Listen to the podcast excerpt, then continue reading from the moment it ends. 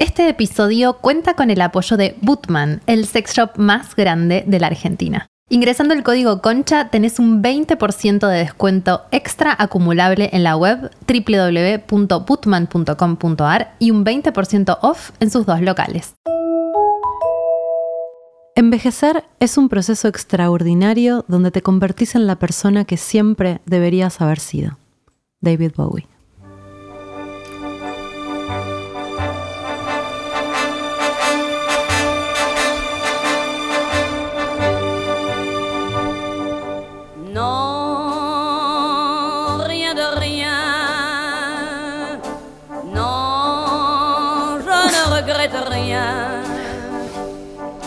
Ni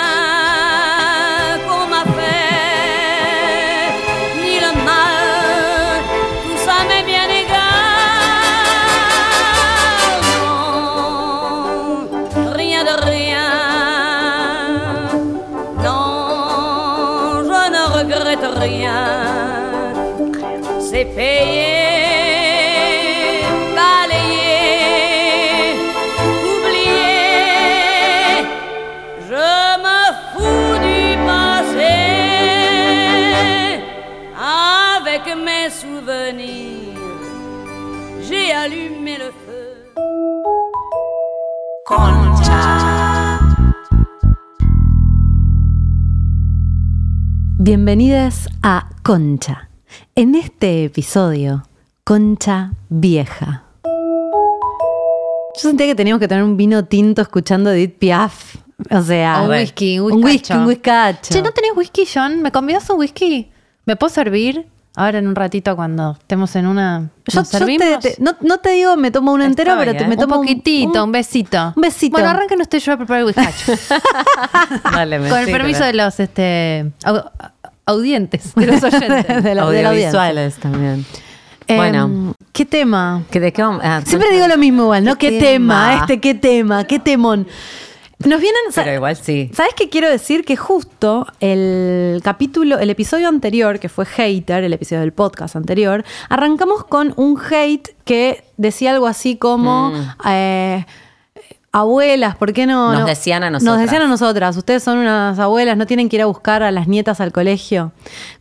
Y, y nosotras lo tomamos obviamente como un, como un insulto y alguna persona nos dijo, bueno, pero eh, ¿qué tiene de malo que les digan abuelas porque la edad no es mala? Eh, lo charlamos en un momento. Hmm. Y en realidad la persona que nos dijo eso Piensa. lo- piensa y lo dijo en un sentido absolutamente peyorativo. Abuela, como diciéndonos, ustedes son eh, unas viejas que están hablando de drogas, porque lo, lo puso en el- Sí, abajo como del están YouTube fuera de su... están fuera de lo que tendrían que estar tema, haciendo. sí. Como ya están grandes para... para ¿Qué están diciendo? sí. Em, Porque no podemos hacer determinadas cosas, ¿no? Exacto, ya- A nosotras a los 40. evidentemente, pareciera que para algunas personas ya estamos grandes para hacer cosas. Igual nos quedamos pensando, porque es verdad que nosotras últimamente estamos hablando un montón de que viejas, de que somos viejas putas, de que estamos viejas. Y algunos oyentes incluso nos lo marcaron como, che, ¿qué onda? ¿Qué pasa con estar vieja? No sé, la verdad, un montón de cosas nos están pasando con cumplir 40 años. Me encanta, andás a ver qué edad tienen. Pero sí hay algo de que, mm, de, de que hablábamos de que de lo contundente de algunas cuestiones alrededor de los 40 que te hacen considerar esta temática. Que después, digo, te pones a investigar y, y sí, hasta cierta edad medio que zafás de plantearte eso, el paso del tiempo, en algunas cosas. Se, se escuchan los hielos, Dalia Sí, está, sí, preparando está preparando. unos whiskies. Whisky, un whiskacho. No hay whisky, hay ron añejo. Bueno, Ah, bueno, ok. lo que sea. en algún lado encanutado, John? Un dedito. Tiene, tiene encanutado. No, no tiene. No es muy bueno. Un de- a mí un dedito, un dedito. Sí, yo también, muy poquito. Siento como un, es como un limonchelo. Perdón. No, nada no, no. Em, pienso en que sí, que empezó a pasarnos que nos afecta. A mí me afecta tener 40 y quiero entender qué me afecta de tener 40. A mí me pasa lo mismo, ¿eh? Eh, hubo mucha, muchos años de mi vida que. Como que siempre pensaba que tenía tiempo para hacer todo lo que quería hacer. Y de hace un par de años a esta parte, cada vez más. eh, mm, hay algo del- de, la piel, de cómo me veo, de. mm, del, del reloj biológico. Yo no tengo hijos, entonces siempre pensé, bueno, nunca quise tener, pero en algún momento dije, va a pasar y de repente ahora me estoy encontrando con un límite biológico de, bueno, por ahí no voy a tener hijos biológicos y es, es, es fuerte. Mm. Em, y a la vez, nunca me sentí mejor que en este momento de mi vida. Y sin embargo, estoy todo el tiempo ansiosa y preocupada porque siento que ya se me está acabando el tiempo, no sé bien para qué.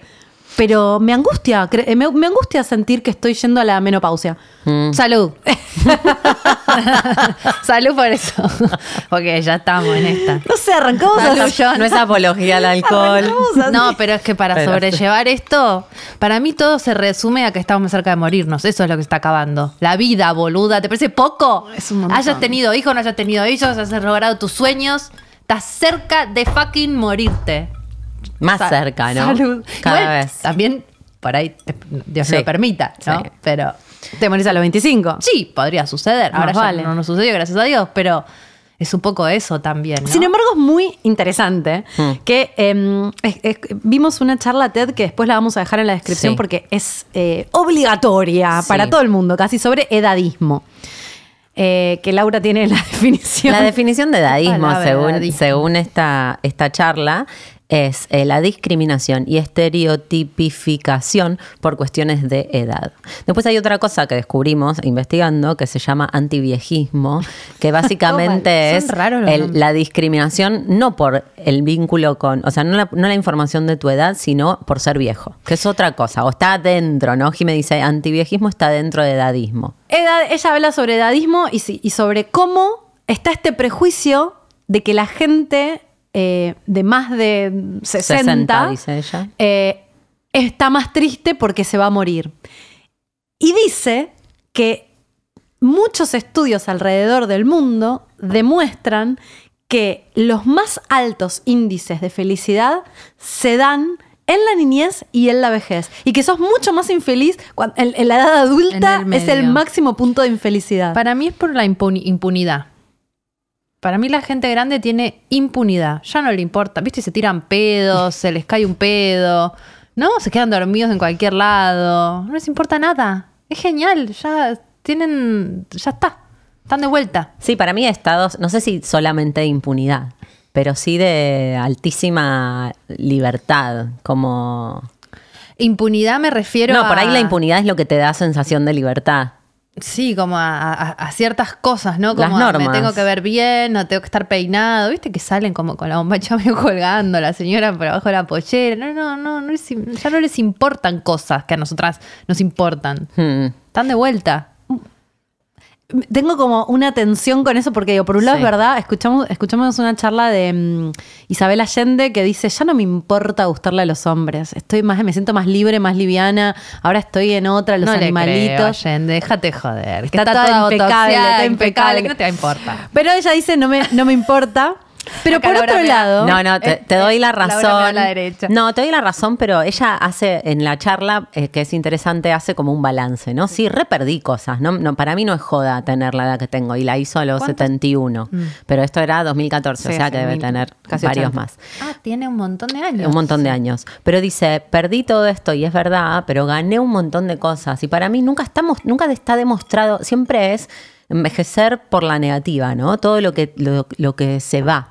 Y no lo que, lo, Lo que, que hace viene. lugar. Yo hoy hablaba con mi profe, eh, no te estoy dejando hablar, ibas a decir algo, pero me entretuve. Hoy hablaba con mi profe de canto que tiene casi 60 y hablábamos de eso y me dice, bueno, como yo hago, no un esfuerzo, pero soy muy consciente de mirar lo bueno de este paso del tiempo. Y tengo muchos amigos que están mirando todo lo choto, ¿no? Como que están mirando el Para mundo atrás. avanzar.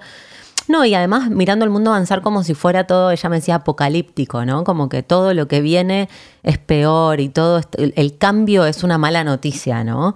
Y ella me dice, no, yo estoy como conectando con que ya me quiero jubilar, cuanto menos trabajo pueda hacer mejor, desde un lugar de, tengo ganas de hacer otras cosas, de vivir otra vida, de estar más tranquila. me- o sea, no veo la hora de salirme de, de- Del sistema. de la rueda, claro. De caerme del mapa. Esto, o sea, estoy re de acuerdo con eso, pero a la vez es cierto que eh, en la charla esta incluso ella lo decía, hay toda la sociedad es edadista en el sentido que se privilegia la edad joven, se privilegia el cuerpo joven, se privilegia la mano de obra, la fuerza de trabajo joven, se privilegia la juventud por sobre la, la vejez. Y la vejez parece, es, es como un momento donde de repente no tenés más propósito, ¿viste? Como, como bueno, ¿qué, qué haces? Y si sos mujer, ni hablar. Pero como si porque el propósito es está muy asociado a algo productivo, a, a algo valioso para en determinados términos, ¿entendés? Como si no hubiera propósito por fuera de eso. Claro, como si vivir no fuera un propósito en, en sí sí mismo. mismo, exactamente. O disfrutar, ¿no? Es como el momento de disfrutar de tu tiempo, Pero de leer un libro, de hacerte una huerta, qué sé yo. Me parece que antes Viajar. trabajabas, trabajabas hasta los 60, te jubilabas y por ahí vivías 10, 15 años más. Pero hoy la gente vive hasta los 90. Tengo una amiga que, que está estudiando psicología ahora, casi a los 40, está estudiando psicología y fue una charla sobre este, sobre este tema, sobre eh, psicología para eh, más 60. Y lo que La sí, categoría es más 60 a, a, eh, o Al sea, infinito. hasta el sí, infinito. tercera edad, Como- no sé cómo claro, era, pero- pero... lo que decían era, No estamos tan lejos. no, estamos más cerca de eso que de Que los- tener 20. y no, no sí. tanto, pero Yo sí. sí. Estamos en el Ustedes medio. no. Estamos en entre el los medio. 20 y los 60. Exacto, es una verdad. Pero lo interesante es que eh, muchos de los disertantes le decían a, a los profesores, ustedes tienen que tener en cuenta como profesores que seguramente lo que empieza a pasar ahora es que ya sus alumnos no son todos jóvenes que acaban de salir del colegio. Que ahora la gente por ahí estudia una segunda, hay mucha gente que estudia una segunda carrera de grande. Que Como antes tu- Laura. sí, obvio. que antes tu vida era, elegís una carrera, haces una carrera, te jubilás, bueno, te- sos abuela, te morís. Y ahora, por ahí tenés varias vidas en una vida, porque se duplicó la expectativa de vida, porque hay muchas más posibilidades. Entonces, ¿cómo empezar a pensar el proceso vital no como una línea recta que va en declive, sino con curvas, contracurvas, Hay picos? una, agotador. Vi otra, no, no termina nunca. Termina en un. Vi otra charla TED de Jane Fonda. ¿La tienen a Jane Ay, la Fonda? amo, Jane Jane Fonda es referente. Lo que nos pasó también buscando eh, el tema, buscando el tema musical, digo, encontrar un, un tema que hiciera referencia a lo buena que puede estar la vida más allá de los 60 se nos complicaba un montón. Y también se te complica un montón ver No hay pruebas. no hay pruebas, gente, referentes, personas que manifiesten esto en su vida, ¿no? Y Jane Fonda para mí es una, es activista, es re consciente. La llevan presa cada dos por tres, Cada está haciendo quilombo, la amo. ¿Y Es por qué una la vieja genia. impune? Sí, bueno, pero además eh, eh, muy inteligente y muy interesante. Y vi una conferencia en la que ella dice que hace muchos años, en realidad cuando empezó a cumplir 50, creo, se propuso investigar seriamente para resolver, eh, para no pasarla tan mal, como que sentía como una condena de ir como soltando su vida lentamente, ¿no? A medida que pasaba el tiempo, ella dijo, no, yo quiero hacer otra cosa y empezó a investigar. Y lo que ella dice es que ella, su conclusión o su, su nueva metáfora, en lugar de que llegas a los 60 y la vida se va al, tacho, ¿no? Sos abuela y te morís, eh, ella dice, para mí, esa, esa, ese último tercio de la vida ahora se trata como de una escalera, lo quiero encontrar, ¿no? Como que ella dice, seguís creciendo, pero en espíritu, en sabiduría, en complejidad, en autenticidad, como que ella dice, necesitamos nuevas metáforas y nuevas imágenes para cómo se vive eso, que en el fondo no tiene que ver con la decrepitud, sino que tiene que ver con otro tipo de evolución, con otro tipo de expansión. Por eso digo que no hay propósito, porque el único propósito que está considerado valioso es el anterior. Ser no hay- útil. claro.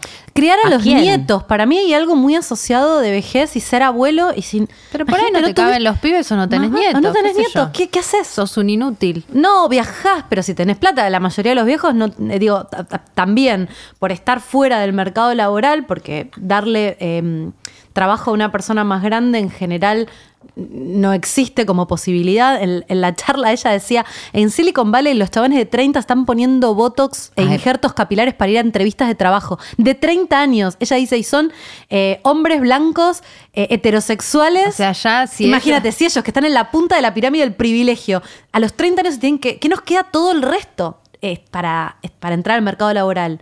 Es una locura. Sí, además, eh, en, este país, ¿no? Porque en, países más desarrollados, por ejemplo, ahora que estuvimos con Fab en México, creo que lo conté, este, fuimos a un hotel que era una especie de residencia geriátrica, que era, estaba lleno de viejos que viven en Canadá, en Estados Unidos, viejos como co- para, volver al tema de que viejo no es malo, ¿no? Sino como que es una característica como gordo también.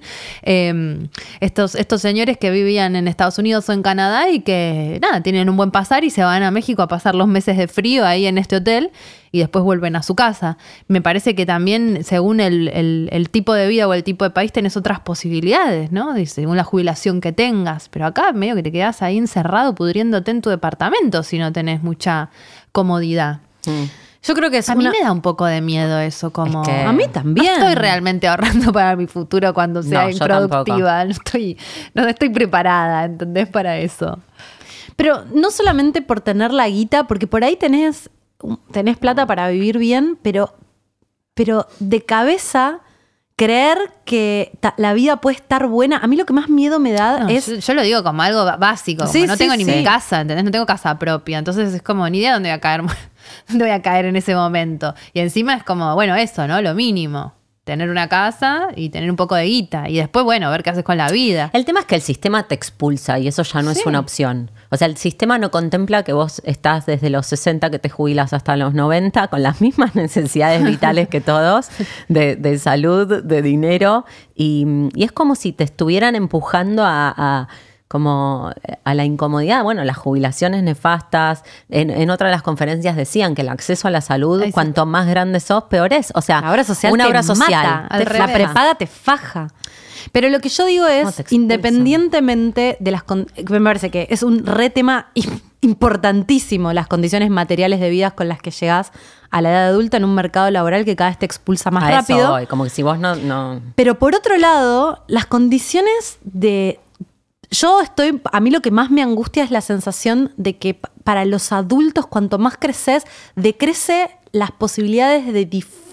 o tengo esta sensación de disfrute en términos de cagarte de risa. Yo tengo muy asociada la juventud con divertirte, cagarte de risa, reírte a carcajadas, eh, que, no sé, hacer locuras, hacer cosas. Y siento que nos pasa incluso a nosotras, que a veces vamos a fiestas donde son todos re pendejos. ¿Dónde está la gente de nuestra edad? Bueno, está criando hijos, por ahí no sé, está haciendo otras cosas. Pero incluso es como un destino más, más serio, siento como más... Sí, eh, depresivo. Yo creo que es cada uno como se lo cuenta también. Porque yo pensaba lo mismo de esta edad, tenía mucho miedo también en mi caso a la maternidad. Yo decía, bueno, cuando sea madre, eh, se acabó. Y para mí empezó. O sea, yo me divierto mucho más de- desde ese momento. No tengo idea qué fue lo que pasó a nivel psicológico. Si alguien quiere aportar en la sala este, algún, algún oyente eh, que, que quiere hacer su aporte profesional, pero, pero al revés. Y creo también que mm, entiendo que socialmente es así, pero creo que también es como cada uno se cuenta su, su adultez o su madurez. A nosotras un montón de chicas nos dicen como cuando... Cuando sea grande quiero ser como ustedes, ¿no? Como que ellas nos ven como grandes. Y, y bueno, qué sé yo, nosotras elegimos estar haciendo esto a esta edad. Por ahí no es lo que hace todo el mundo, pero de pronto estamos haciendo esto. Entonces, yo me tengo fe de que a los 60 voy a, voy a ser feliz. No sé cómo, ¿me entendés? Así como me tuve fe y dije, ah, no, yo soy mamá, a mí no me van a decir que yo me voy a tener que quedar todo el día encerrada en mi casa. No, no, no, no, no, chicos, yo me voy a divertir y voy a ser mamá. Y creo que lo logré. Y me parece que con ser vieja, voy- pienso hacer lo mismo. Tengo ese plan. Me- me- yo estoy, Vamos. No, estoy Re 100 de sí. acuerdo, Vamos a la 100% de con acuerdo con, actitud. vos. Pero a veces es cierto, o yo siento al menos, y te juro que te escuchaba y decía, mi abuela, la mamá de mi mamá, se casó por segunda vez a los 60 años, eh, se la pasaba viajando con el marido, que se amaban, cero abuela de cuidarnos. Mi abuela era como nos llevaba a lugares, como bueno, vamos a ver Holidays on Ice, no sé. ¿Te acordás? Y, y mi abuela era reactiva, digo, tengo buenos ejemplos de mujeres eh, activas, pero siento que hay como una conspiración social, sobre todo con las mujeres, de, de invisibilizarte, de que de repente pasaste tu etapa productiva, bueno, y dejaste un poco de existir, y, Pero- me da miedo eso. Pero desde ya que tres mujeres de casi 40 o 40, este, no estarían hablando en un micrófono, siendo recopadas y este, siendo admiradas por pendejas eh, o pibas de 20. Eso no está en la norma. Entonces también pueden pasar cosas que se salgan de la norma. Sí, lo que sí pienso es que, que, eh, eh, en esto que estamos diciendo, como que a mí me gustaría no pensar en que, porque, porque hay todo un tema, ¿no? De que envejecer bien es mantenerte joven. Estéticamente, Ah, muy importante, Grave pero error. en todo sentido, ¿no? Eh, como No que divertirte es solamente irte de joda. O me parece que una cosa es hablar de, de actividad, porque si no sigue operando algo del edadismo, ¿entendés? Como de que tenés que tener 60, pero tenés que eh, vivir como si tuvieras 20. Y por ahí a los 60, lo que te pasa energéticamente, las ganas de hacer, son diferentes. Como mi profe de canto, ¿entendés? Yo no siento que sus ganas de trabajar menos o de hacer menos sean deprimentes. Pero para mí ¿entendés? pensar que vos a los 60 tenés ganas de hacer menos cosas, de No. coger menos, también es edadista. Yo creo no, que no, no, pero no digo que necesariamente. por ahí tenés las mismas ganas de hacer las mismas cosas. Por ahí no. Por ahí a No. los 20 no tenés ganas de salir. Yo Sí, a los es verdad. 20 por ahí no tenía ganas de salir de joda y por la presión sí. social. de- claro, tengo más ganas por ahí de salir de joda ahora. Sí. Lo que digo es que es, flu- es fluido. Eso. Y No me acuerdo Sí. quién decía. eh, ah, escuché un podcast eh, donde hablaba Nilda Chiara Biglia. Braviglia, después lo vamos a poner bien. Y ella decía, lo que envejece es el cuerpo, no el deseo. Hmm. El deseo no envejece. Entonces, pero no el deseo, ella hablaba justo de la sexualidad y la vejez y decía, lo- la gente eh, de cualquier edad, hasta que muere, puede tener deseo sexual y, pu- y puede tener mucho deseo sexual y va cambiando, obviamente, pero, pero sigue estando vigente. Entonces, lo que digo es canales para expre- como si el deseo fuera potestad de la juventud nada más. Eso Ah, digo. eso totalmente. Entonces, yo me siento muy, Total. yo me siento mejor que cuando era más pendeja, más segura, más sexy. eh, Me conozco más. Sí, me Sé lo que quiero. Más tranquila. Retomando madura, ¿no? más Sí. divertida, más graciosa. O sea, No te comes ni la punta, además. Exacto. Ahora te vienen con una y decís esto, yo ya lo vi cinco veces. Si me, si me caigo en esta, soy una imbécil. Entonces ya es más divertido todo en un punto también. te lo tomás menos grave. No sé, al menos sí. nosotras. No, te resbala Pero todo. también es la terapia, no El- sé si es la edad. Es. Es Bueno, pero es la todo, Es conciencia. intrínseco, es intrínseco. Igual es muy, para mí es muy interesante este concepto donde para mí no hay edad para las cosas. O sea, el otro día alguien puso en chiste, este, vieron que hay un meme que dice que de, de la película esta de Adam, Adam, Adam- Sandler. no, del potro este de The Girls, ¿cómo se llama? Ah, Driver. Driver. Adam Driver y. Soy un desastre. Jimena, ayúdame vos que ves tantas cosas. La película de los divorciados. Em, es, es- no, La- eh, em, Story of a Marriage. sí, Story of Marriage. Bueno, que, O que sea, la historia de un matrimonio. hay un meme de estos dos que están divorciados, que están peleando y uno dice, no sé qué, estás grande para ir a ver a vos. Le decimos vosito, y le dice otro. Y yo puse como, estoy cansada de que tengas que tener edad para ver a vos. ¿Qué esta pavada? Que no podés tener 60 y que te cope vos. Eh, y la piba se recalentó y me reputió como diciéndome, ¿qué te metes en mi matrimonio? Porque el novio lo había tuiteado. Y le digo, no, no tiene que ver con vos, no, no, con la edad, es con el chiste de Em, porque me parece que si vos tenés 60 y querés ir a la brecha, está genial. Y si te- tenés 20 y querés jugar a las bochas, también está genial. Eso porque digo. las cosas, en, en el fondo, no, no tienen que ser ni de viejos ni de jóvenes. Está bien que hay un, un este, comportamiento social este, estandarizado porque tiene que ver con inquietudes etarias que supongo que tendrán que ver con algo psicológico, pero no tendría que sonarnos raro eh, que saltiemos o que cambiemos. No, para mí también igual hay algo de lo que, de lo que yo estaba diciendo que, que es verdad que el cuerpo cambia y que el cuerpo cambia no es menor. O sea, podés tener deseos, pero hay, hay cosas que podés hacer y hay cosas que no. Yo siento que ese es el límite que estamos tocando a los 40.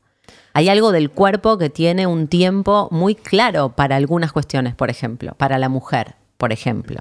Pero, ¿Y qué ¿qué, tiene como que ver? ejemplo? No, digo, vos querés ir a ver. Yo, a mí me pasa. Me encanta. Tengo ganas de salir un montón.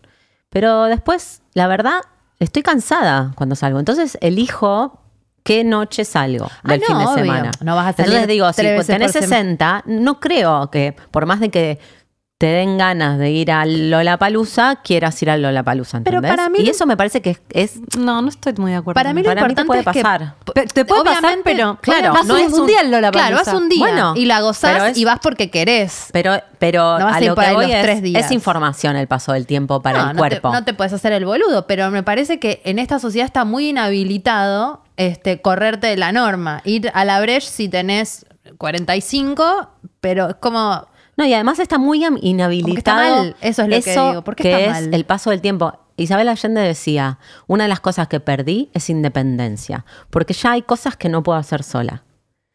Tipo, no sé, decía ella, abrir un, un frasco muy, muy, Muy duro. duro. Y, y- y para mí el edadismo lo que hace es que eso sea deprimente. No tenés que negar que no puedes abrir un frasco o que no te dan ganas de ir tres días a Lollapalooza como hace un pibe de 20, ¿entendés? Pienso que la vejez y la información real en relación a la vejez también tiene esta connotación de que es deprimente no poder algo. Bueno, porque es no, deprimente no poder en un mundo donde todo tenés que poder todo y ser Por eso. infinitamente potente. Pero bueno, qué sé yo, no podés. Por ahí está bueno que te abran el frasco. A eso voy. Que te limpien el culo. Pero bueno, nos deprime Pero para mí el punto es, pero- no es que no, hoy alguien puede de 65, 70 años ir a la Breche. No es que no pod- no es que no podés en términos concretos como lo es el cuerpo. En algunas Lo que cosas pasa sí, es que hay un cosas- juzgamiento cosas sí. social sobre eso. Hay Para eso voy, pero hay cosas que sí, realmente no te es un límite real. no Bueno, a ver, si yo no puedo concebir hijos a los 50, no voy a pushear eso. Eso digo. Pero si yo, que una persona de 65 años tenga ganas de ir a bailar toda la noche, lo puede hacer. Obvio. Y yo siento que hay mucha gente que no lo hace porque no encuentra un espacio donde eso esté socialmente habilitado, permitido, valorado y no juzgado. Sí. Igual permítanme hacer este aporte de color. He ido a un boliche swinger más de una vez y eh, está lleno de gente Sí. grande. O sea, los que la pasan bien son los que están en el boliche swinger, que son señores de 50, 60 y más años, chupándose las pijas y las conchas de 60 y pico. Jimena está muriendo. Es verdad, boluda. De hecho, en la playa nudista a la que fuimos, Era no toda gente era grande. toda gente grande en pelota. Pasando la bomba. Al final, para mí, estás más allá incluso de la monogamia. O sea, hay cosas que vos podés procesar mentalmente y emocionalmente cuando estás de vuelta que antes no podés porque no te da la cabeza, porque tenés otras aspiraciones. Incluso cosas que la podés. pasan bomba bailando O sea, y baila claro. cachete con cachete porque son muy cutres los swingers. No, otra, otra de las, de las charlas que vi es de una mina que cruzó algo que nu- nunca en la historia de la humanidad se había logrado, que era, no sé, de Cuba a México, ponele, nadando sin parar. 64, a los 64 años, desde los 20 que lo intentaba, creo que lo intentó cinco veces y lo logró a los 64. También hay un montón de cosas ¿Pero que para te dicen. escaparse de la isla? No, No, no, como una prueba. Es una gente que nada a, Ah, como nadadora profesional, Claro. Sí. con alguien al lado y eso. Con, Sí. con un equipo de gente, pero está tres días nadando es sin que parar. justo tiraste esas distancias que eran medio como. Cuba, Estados Unidos, estaba- claro. estaba tratando de Ah, escaparse. no, digo. no, Está bien, no, igual no. Estados Unidos estaba cerca. No, no, no, era, era por deporte, básicamente. También te Lo, logró a los la- 64 con años, la edad, por la, con la edad. perfección. Ella dice, o sea, como el estado psíquico eh, evolucionó hasta el pu- punto en el que lo pude hacer a los 64. No lo podía hacer antes, no porque no me diera el cuerpo. Mm, sí, sí. Que no Pero eso es lo que digo, muchas veces te dicen tanto que hay cosas Sí, que no total, podés hacer total. que vos terminás encorvándote y poniéndote, o sea, vos mismo te, te limitás tanto que Sí. efectivamente el cuerpo termina respondiendo a esa profecía autocumplida de que estás achacada. Total. Y que eso, lo que decía la charla, es edadismo. Mm. Decirse a uno mismo, no, la rodilla, mira, porque estoy vieja. Que digo, es algo que nosotras no paramos de Todo decir. el tiempo. Porque ¿Qué quiero te pasa también? pero es que quiero traer, porque estamos ahora como en todos, no, la vejez es lo más. No, Pero estamos las tres re angustiadas con, ve- con envejecer. Pará, Sí. no, la vejez no es lo más. ¿Qué sé yo? No, estamos ahora haciendo como una apología de lo bueno Porque que nos está gustaría convencernos de que lo que viene. Está No, bien. Tiene cosas copadas, pero no está bueno que te duela la rodilla. A mí no me gusta estar cansada para salir. Yo salgo con un montón de gente joven. Tengo muchos amigos jóvenes y amigas. Y mm, ponele el otro día, me dice, bueno, nos encontramos a la una. Y no, mira, si me mantenés entretenida de las nueve, yo te, te, te- te salgo hasta las siete de la mañana. Pero si me haces arrancar a la una, no me da más. Y también está bueno saber esas cosas. Claro. Como qué, qué cosas uno puede y qué cosas uno no puede. Elige también, ¿no? Sí, vas eligiendo y, y- y creo que, que esto que que vos decís, Jime, de, de la rodilla y el chiste, es una mezcla de las dos cosas. Es hasta dónde puedo, hasta dónde quiero y hasta dónde me gusta volver a algo que hacía antes. Yo lo que siento igual esto es muy personal. Yo a veces eh, mi cuerpo dice no y mi mente dice sí y digo, ¿qué pasa si me pushó un poquito? Igual no, no, no sé si hagan- no, sé si estoy recomendando que hagan esto en sus casas. Yo soy muy de esforzarme. Y de pronto me esfuerzo un poco y después ya arranqué y ya estoy, ¿viste? Me cuesta, a veces tengo una resistencia más espiritual que física o emocional. Está bien, lo que yo digo es, incluso lo de la rodilla, a veces no es necesariamente sinónimo de vejez. Hay gente No. que hace un cambio de vida a los 45, se pone a correr maratones y está a los 60 mejor físicamente que lo que estaba a los 20. Yo tengo el mejor cuerpo ahora, pero 50 mil millones de veces mejor que a los 25 años, ¿eh? Mi, mi hígado está mucho mejor que a los 25 años, seguro. Lo que, lo Ah, que no quiero si decir, decir va, al menos yo, porque no sé, a mí me pasa que... Porque era deportista. Claro, yo era deportista y ya no más. Yo Eso es lo bueno de empezar a hacer deporte a los 40, 40, que claro. todos en su vida. Eh, a mí me reangustia, me angustia, me, me doy cuenta que me está reangustiando verme la cara con arrugas. Hmm. Y me molesta que me angustie porque hay un lugar donde yo racionalmente digo, che, hay un estándar de belleza asesino.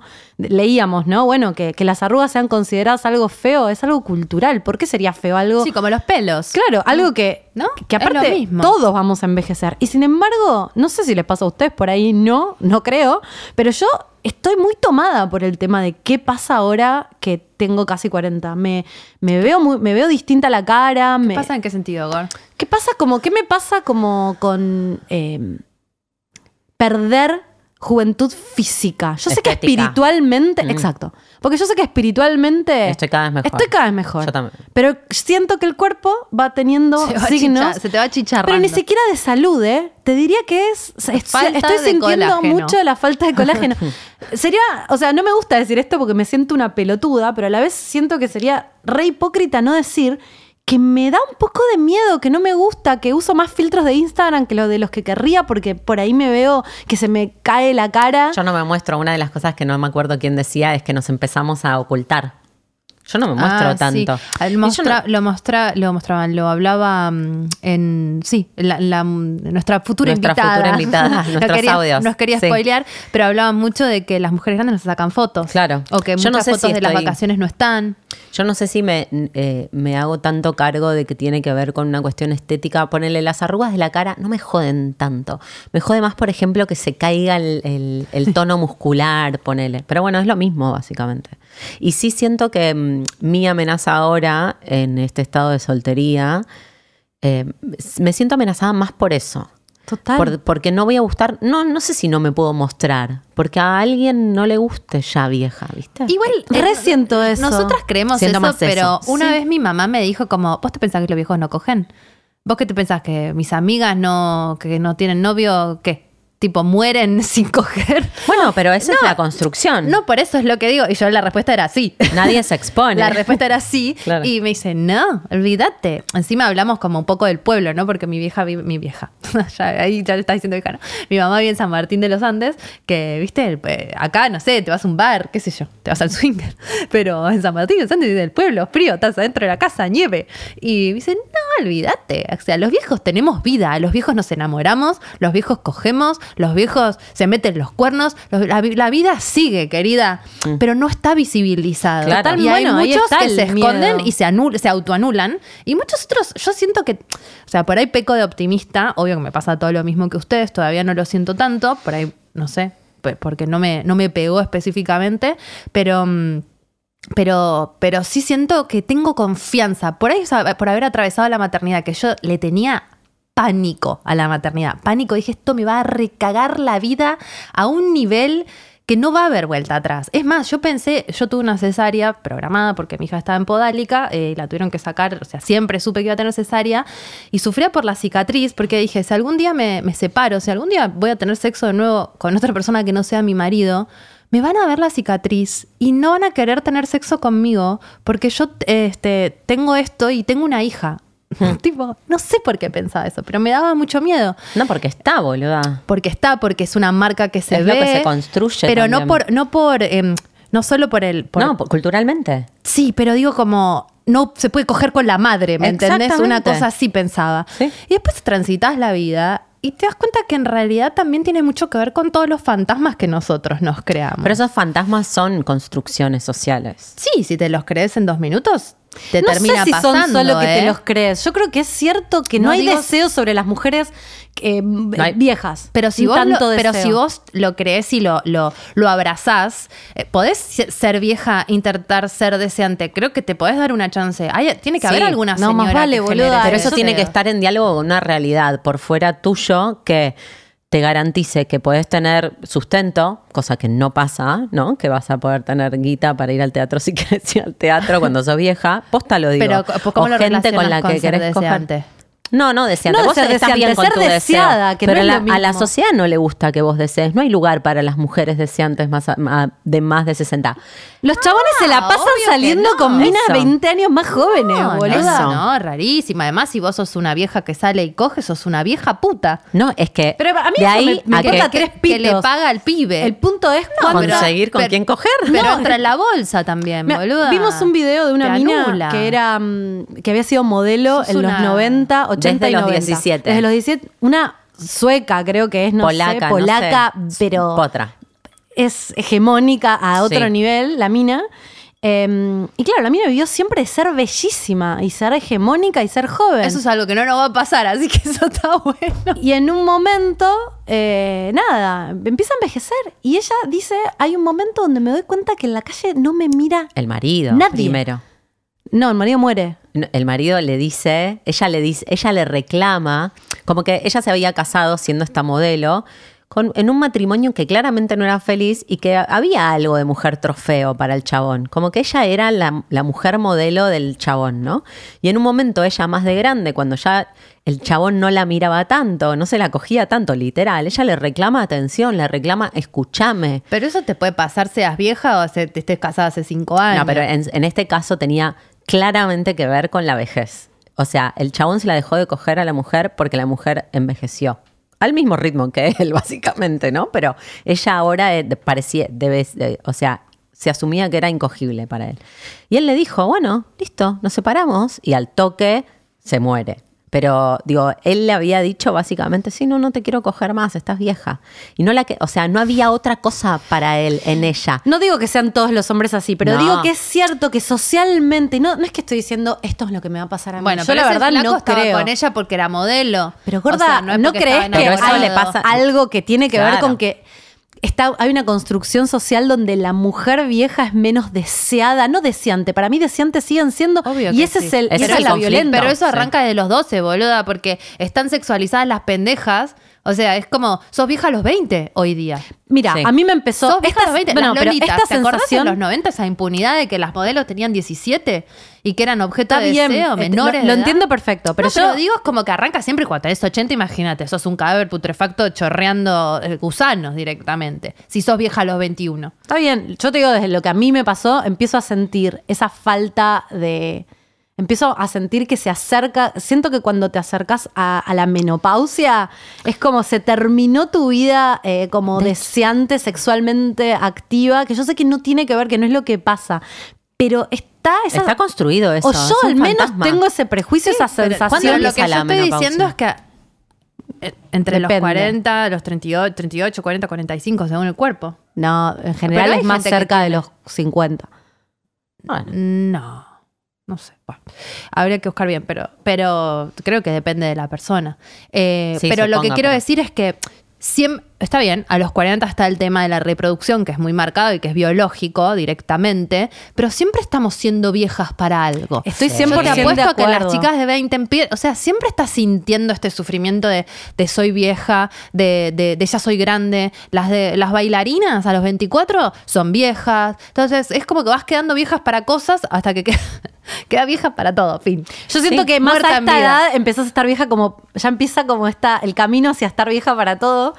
Eh, que yo entiendo que es una pelotudez y me encantaría no tener esta sensación, pero hay algo que, que, Sí, que que es pasa, intrínseco. Mm. que me da bronca porque digo, che, no. Igual para mí hay que cagarse en eso. O sea, entiendo que sea difícil, eh, pero es como decir, pasa, me molesta, me molesta tener arrugas, pero me voy a cagar en eso también, a la Bueno, vez. Para algunas personas se por es más fácil que para Mm. otras. A mí no me está resultando tan fácil. Yo Mirá creo- que me, me siento una persona re eh, segura, me siento una persona inteligente, entiendo lo que está pasando y sin, em- por ahí puede ser que me pegue mal, eh, no sé, que estoy justo soltera, como, eh, no sé. Pero para mí la movida, o sea, este video que me dijo al principio que es mandatorio, que lo vamos a poner, también termina diciendo cómo eh, ella habla de esto del edadismo como una discriminación tan clara como la discriminación por género, la discriminación por raza. E- Ella lo pone en ese nivel. Y para mí no es,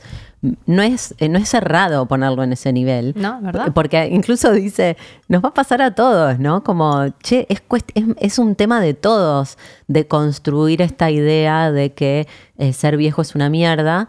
Y mm, Sí, nadie tiene privilegios, porque lo- Ah. son privilegios, eh, digo, el- el- la discriminación por género, bueno, por ahí hay un género que nunca va a ser el otro género si así no lo desea. En cambio, todos vamos discriminar a la gente grande es autodiscriminarte a vos mismo en el futuro. No, lo que sí me importaba de esto que ella hace, a mí lo que más me choqueó de escucharla, si no te fuera a pasar. exponerlo así, es que realmente me parece que es algo a, a lo que hay que darle bola y, y ser militante de esto como, como el- militamos, entre mil comillas, porque que es militancia, ¿no? Pero digo, que, hablamos y pensamos eh, la variable de género, el feminismo y, y- y todas las, las, eh, las discriminaciones que están operando y las estamos cuestionando, para mí esta es fundamental.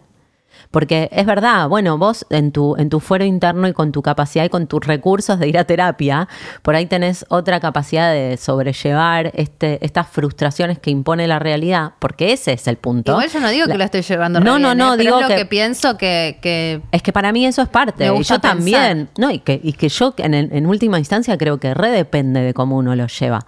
Pero después, cuando te enfrentás con el afuera y el afuera está todo armado para que vos la pases como el orto y esa lucha interna no encuentre lugar de- para expresarse fuera, bueno, eso es una mierda.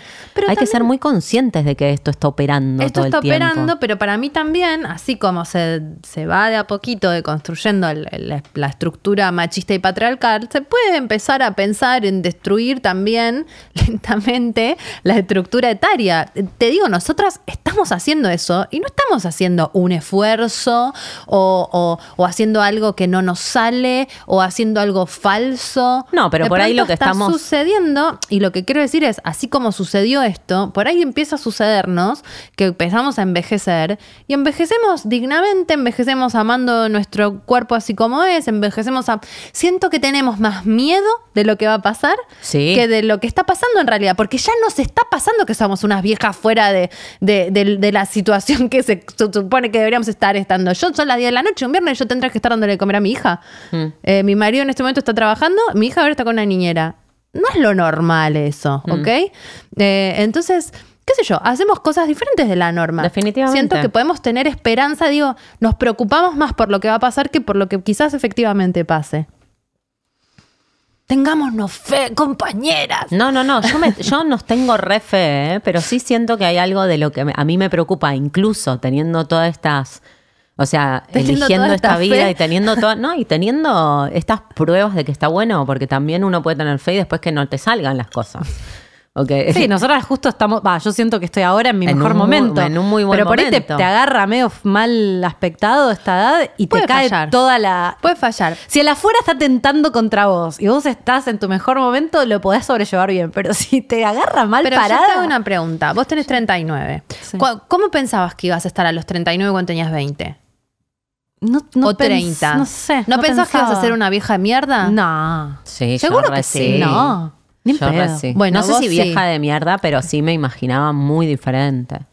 Y al final estás bien porque es tu propia vida. Igual no quiere decir que de acá en adelante eso te- no vaya a pasar, pero digo, bueno, si hasta ahora uno la viene manejando bien, sos vos misma a la vez, ¿viste? Es como, hay que tenerse un poco de confianza. Igual sí, te llena el culo de preguntas. Cuando a mí se me empieza a caer el culo, me quiero ver. Pero bueno, no es mi problema hoy.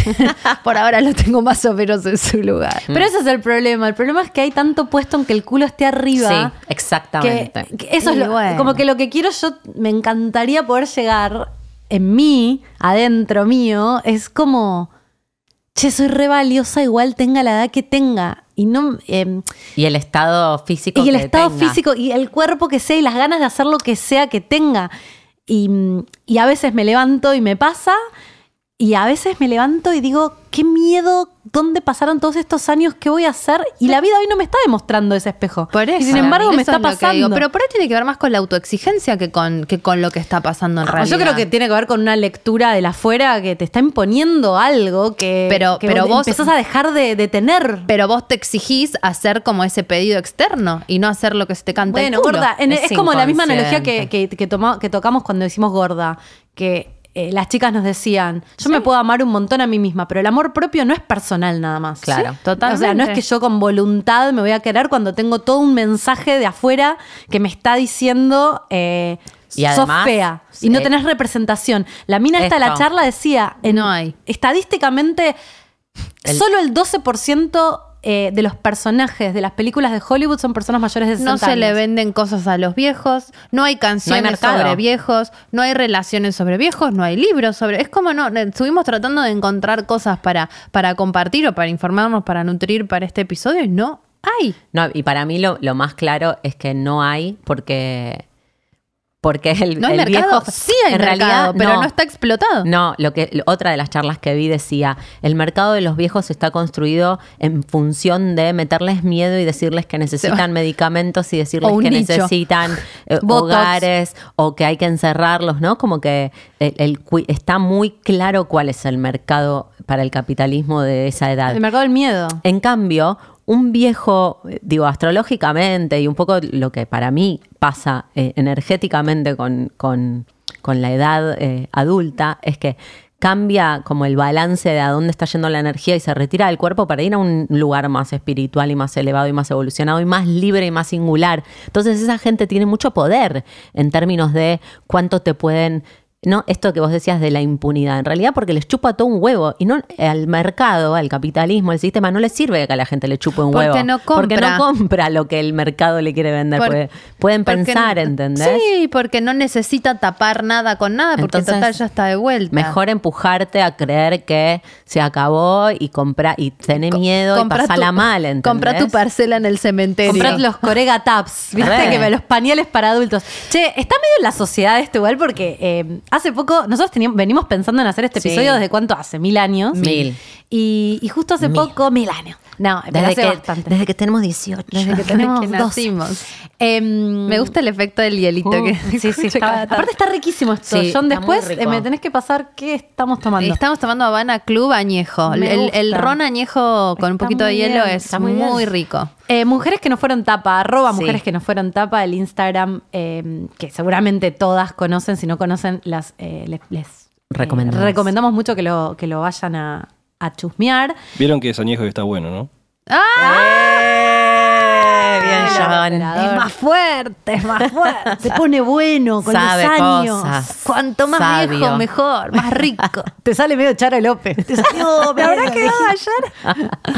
Charo, Charo. ojalá escuches Sí. Concha Podcast. Charo, lo que nos hiciste reír. La fuimos a ver allá. Yo estoy afónica de reírme, literal. No, por favor. Eh, la obra, la fuimos a ver risa. porque su obra se llama, primero porque es una genia, pero además el stand-up que hace se llama Joven de Lejos. Me in- representa. Nos interpeló muchísimo. Pareció un episodio de Concha Podcast con un repaso por todos los temas, porque pasó por la microdosis, la edad, el divorcio, los hijos, Las citas. el, dating. el desmayo, Sí. el Tinder, el, el del Tinder abrazado con un delfín que no, no, no, O sea, nos muy matamos bueno, de la vayan risa. a verla, Vayan a verla. Sí, cuando puedan. Eh, perdón, volviendo a Mujeres. Mujeres que no fueron tapa, entonces eh, la creadora de Mujeres que no fueron tapa, Lala Pasquinelli, que además tiene un podcast que está buenísimo, eh, tiraron, tiran varias consignas, tienen campañas buenísimas de visibilización de un montón de, de aspectos que mm, socavan el rol social de la mujer.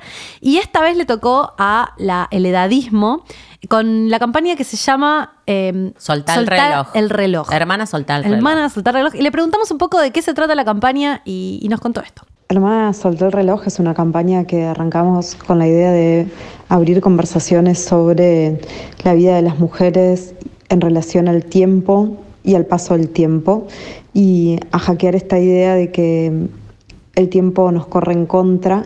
Queremos también hacer visibles eh, relatos e historias que dan cuenta de que para muchas de nosotras el tiempo ha corrido muy a nuestro favor. También tiene por objetivo hackear la representación de la vida de las mujeres, ¿no? Si nosotros miramos la cultura masiva, nos vamos a encontrar con que series, películas, canciones, literatura, medios de comunicación, eh, lo que vamos a encontrarnos son con historias y narrativas y cuerpos, imágenes de mujeres que no superan los 35 años, ¿no? La idea es que como nosotras además somos valoradas en esta sociedad por nuestra apariencia física y encajar en el ideal de belleza es el pasaporte que nos va a dar, eh, nos va a permitir llegar a estos lugares donde nos vamos a realizar y ser felices, ¿no? La pareja, la maternidad, bueno, los mejores trabajos también, ¿no? Hay que decirlo. Em, entonces, y la belleza declina en, las mujeres. Eh, culturalmente, digamos, eh, esto está construido así, a partir de entre los 18 y los 20 años, ¿no? Empezamos a ser viejas desde la Imagínate perspectiva de la belleza. Y mm, entonces, bueno, parece que todo lo que hay que hacer en la vida de las mujeres, todo lo que nos va a hacer felices y nos va a hacer sentir realizadas y contentas, hay que hacerlo antes de los 35 años, ¿no? Hay que ser bellas y parecer siempre de menos de 35 para poder tener una pareja, para poder tener hijos eh, y al mismo tiempo hay que tener una profesión y de ser posible a la universidad, recibirte, tener una carrera, ser exitosa profesionalmente, seguir capacitándote, Flaca. ser buena hija, buena madre, buena esposa, la mejor de las madres. En realidad, bueno, todo esto hay que hacerlo pronto y rápido. Eh, eh, me parece muy interesante lo que dijo Laura, eh, que también lo dice un poco ella, que es parecer de menos de 35. Eso es imposible. O sea, es imposible. Digo, podemos intentar cosas, empezamos a transformarnos en una especie de transformers del demonio que nos ponemos cosas, que ponemos en riesgo nuestra salud, como contabas vos ayer una anécdota de alguien que se inyectó no sé qué, que casi se queda con una necrosis en la nariz. Eh, ¿Qué estamos haciendo? Porque quizás tendríamos que intentar, esto te estoy diciendo aspiracionalmente, no digo que a mí me pase, pero intentar encontrar la belleza en el paso del tiempo o cómo ser bellas a medida, cómo, cómo encontrar bellas las arrugas o encontrar bellas las canas o no, porque yo no veo bello a alguien que intenta detener el paso del Pero tiempo. yo no veo bello a un viejo.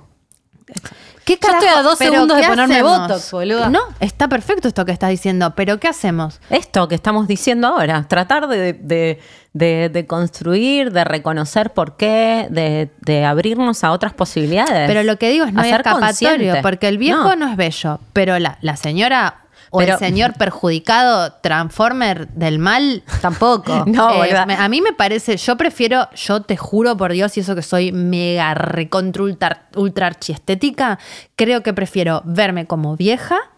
Creo, igual no lo sé, resisto un archivo, no resisto un archivo.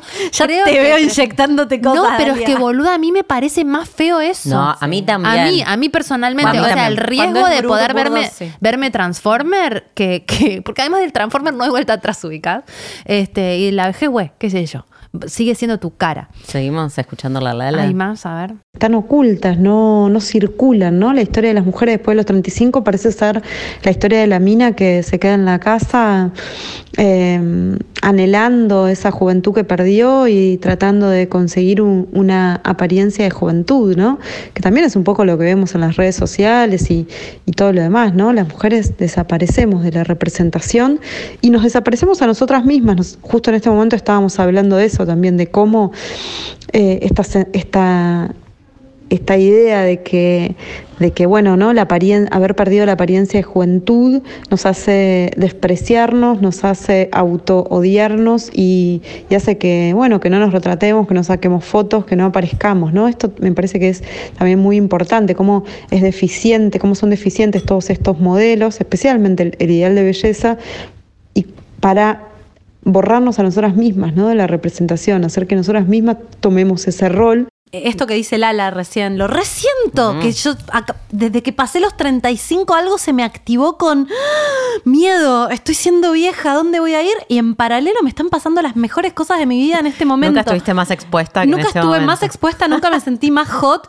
nunca cogí mejor eh, y nunca me sentí mejor en- laboralmente en todos los aspectos de mi vida. Eligiendo tu vida. Por eso digo que hay algo del miedo que opera, Sí, que te obvio. infunden miedo, entre otras cosas para consumir la gran teoría de Laura, Laura. Sí. Y después por ahí lo que va pasando es distinto, Estoy ¿no? 100% de acuerdo. 100% de Está acuerdo. muy bueno lo que decía Charo ayer hablando de ella, que me encantó y me sentí súper mega identificada, que dice, qué sé yo, yo cumplí 42, dijo que tenía, ¿no? Mm. Primero que me encanta que una mina diga qué edad tiene. Viste, me pasó un montón. Boluda, esto es espectacular. No sé si lo vieron que lo subí el otro día.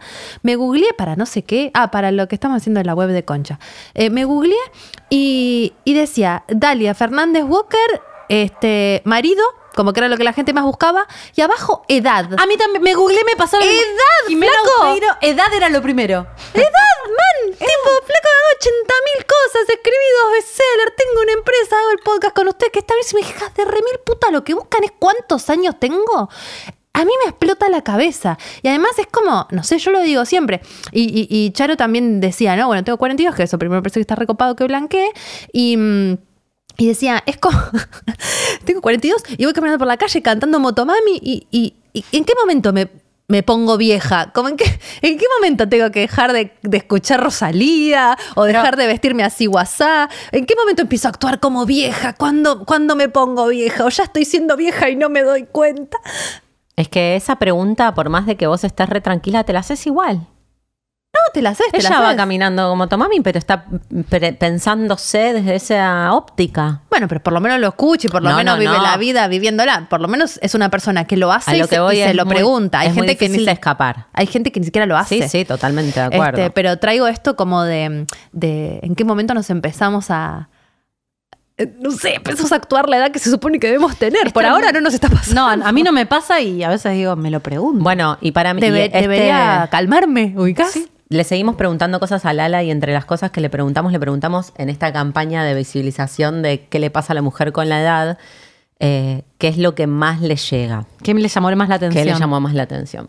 Los testimonios que más se repiten, por lo menos, digamos, de las conversaciones que venimos abriendo hasta ahora, eh, tienen que ver con la primera parte que fue algo para mí muy sorprendente, que eran muchísimos testimonios de mujeres de 22, 23, 24 años que se sentían viejas, que sentían que ya estaban llegando tarde a todo, que no iban a poder formar a tiempo una familia porque no habían entrado a tiempo a la universidad, porque no habían eh, conseguido o encontrado a tiempo una pareja.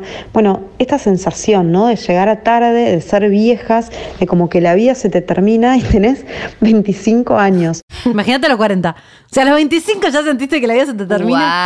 Pero yo, a mí repasa esto. tengo, es- me parece una ¡Qué locura. locura! Pero yo también lo creía. Yo también lo creía.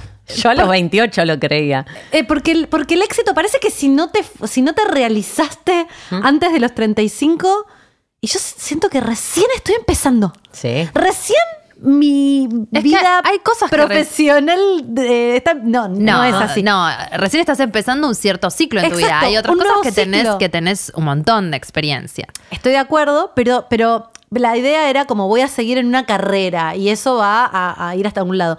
Y es como, recién estoy empezando ahora en otra cosa, que está recién empezando y que ni siquiera sé dónde me va a llevar. Son como espirales que se van uniendo. En cosas, en cosas vamos cerrando, en cosas vamos empezando. Me- es increíble, me había olvidado. Me vino la imagen de. Yo fui a hacer un posgrado en producción de cine a la Escuela de Cine de Cuba, que era un lugar increíble, donde todos eran superdotados, todos eran mega talentosos y obvio que había un montón de jóvenes. Y yo tenía 27, ya era medio vieja, este, porque era posgrado. Y. mm, y en un momento me puse a llorar porque eran todos tan buenos que me había hecho un amigo y le, me puse a llorar y le digo, yo no gané nada, ¿entendés? No, eran todos multipremiados de todo el mundo latinos. Era como, yo no gané nada y ya estoy vieja para ganar algo, o para hacer una película o para... Y justo y al- me pasó algo re genial que al otro día algo que había presentado en un concurso quedó. Obvio que no gané, pero quedó y dije, bueno, por ahí estoy exagerando, me estoy adelantando. Y, y esa sensación de, de ser vieja a los 27, a los 25, es terrible y es real. Para mí es una concepción del tiempo tan lineal, ¿no? Porque ahora vos decías, bueno, es circular, es circular, es recircular, es como, no, no puedes estar en donde estás ahora si no estabas en, en, en donde estuviste, pero desde un lugar, no que, que vas eliminando etapas, hay algo que se va eh, desplegando de vos con el tiempo. Es que no sí- es que, eh, te- o sea, perdés, te bajás de trenes. Cuando vos me preguntaste qué te imaginabas cuando eras si te imaginabas como que ibas a tener esta vida. Obvio que no. No me imaginaba en mi casa con mil hijitos. Pero sí me imaginaba más, con una vida más eh, yendo en una dirección, como siguiendo con la carrera que había empezado y creciendo en eso. Nunca me imaginé. Me acuerdo que. ¿No te imaginaste con tres amigas, con tus No. amigas tomando No me- un coso, pero- hablando de ser vieja? yo cuando era chica quería, cuando era chica quería ser actriz, que quería estar en Hollywood, quería ganarme un Oscar y, y, y en un momento dije, ya está, se me pasó el tren, ya no voy a ser Madonna, como me dijo Mm. una amiga. Dije, listo, ya está, esto ya pasó. Pero para tu amiga que lo mira por TV. no, y después mi amiga me dijo, vi. viste, al final sucedió. Digo, de repente estamos en el Conex con un montón de gente gritando arriba de un escenario. Digo, y eso no me pasó como consecuencia de haber estado intentando ser eh, Madonna a los 20. Porque estaba en otra a los 20, no Mm. estaba en ese camino. Como no es tan lineal, no sabes si te voy. animás y te abrís. No quiero decir esto como si anímate a cumplir tus sueños. Porque a veces es medio de pedo. pero salta y la red Claro, no, no. No, chicas, no lo hagan. Pero sí es verdad que la vida a veces es mejor guionista que una misma y que a veces hay posibilidades que ni te imaginas que pueden aparecer Siempre. y que la edad no las define. Perdón. Y le preguntamos algo más a Lala. Sí, le preguntamos sobre qué cree me empiezo a eh, enojar. de las diferencias, eh, si hay diferencias entre Para la edad. hombres y mujeres. sobre todo en, en- en en esta etapa y en, en términos de lo que nosotros estamos abordando en la campaña, porque, mm, porque lo que, digamos, lo que sucede es que la exigencia o, el, digamos, el rol social que tienen que cumplir las mujeres es eh, diferente a la de los varones. Entonces, a las mujeres en esa época de la vida, en, ese, en esa edad, en esto que decíamos antes, antes de los 35 años se te va a exigir... eh, bueno, la belleza, tener una pareja, formar una familia, ser exitosa profesionalmente.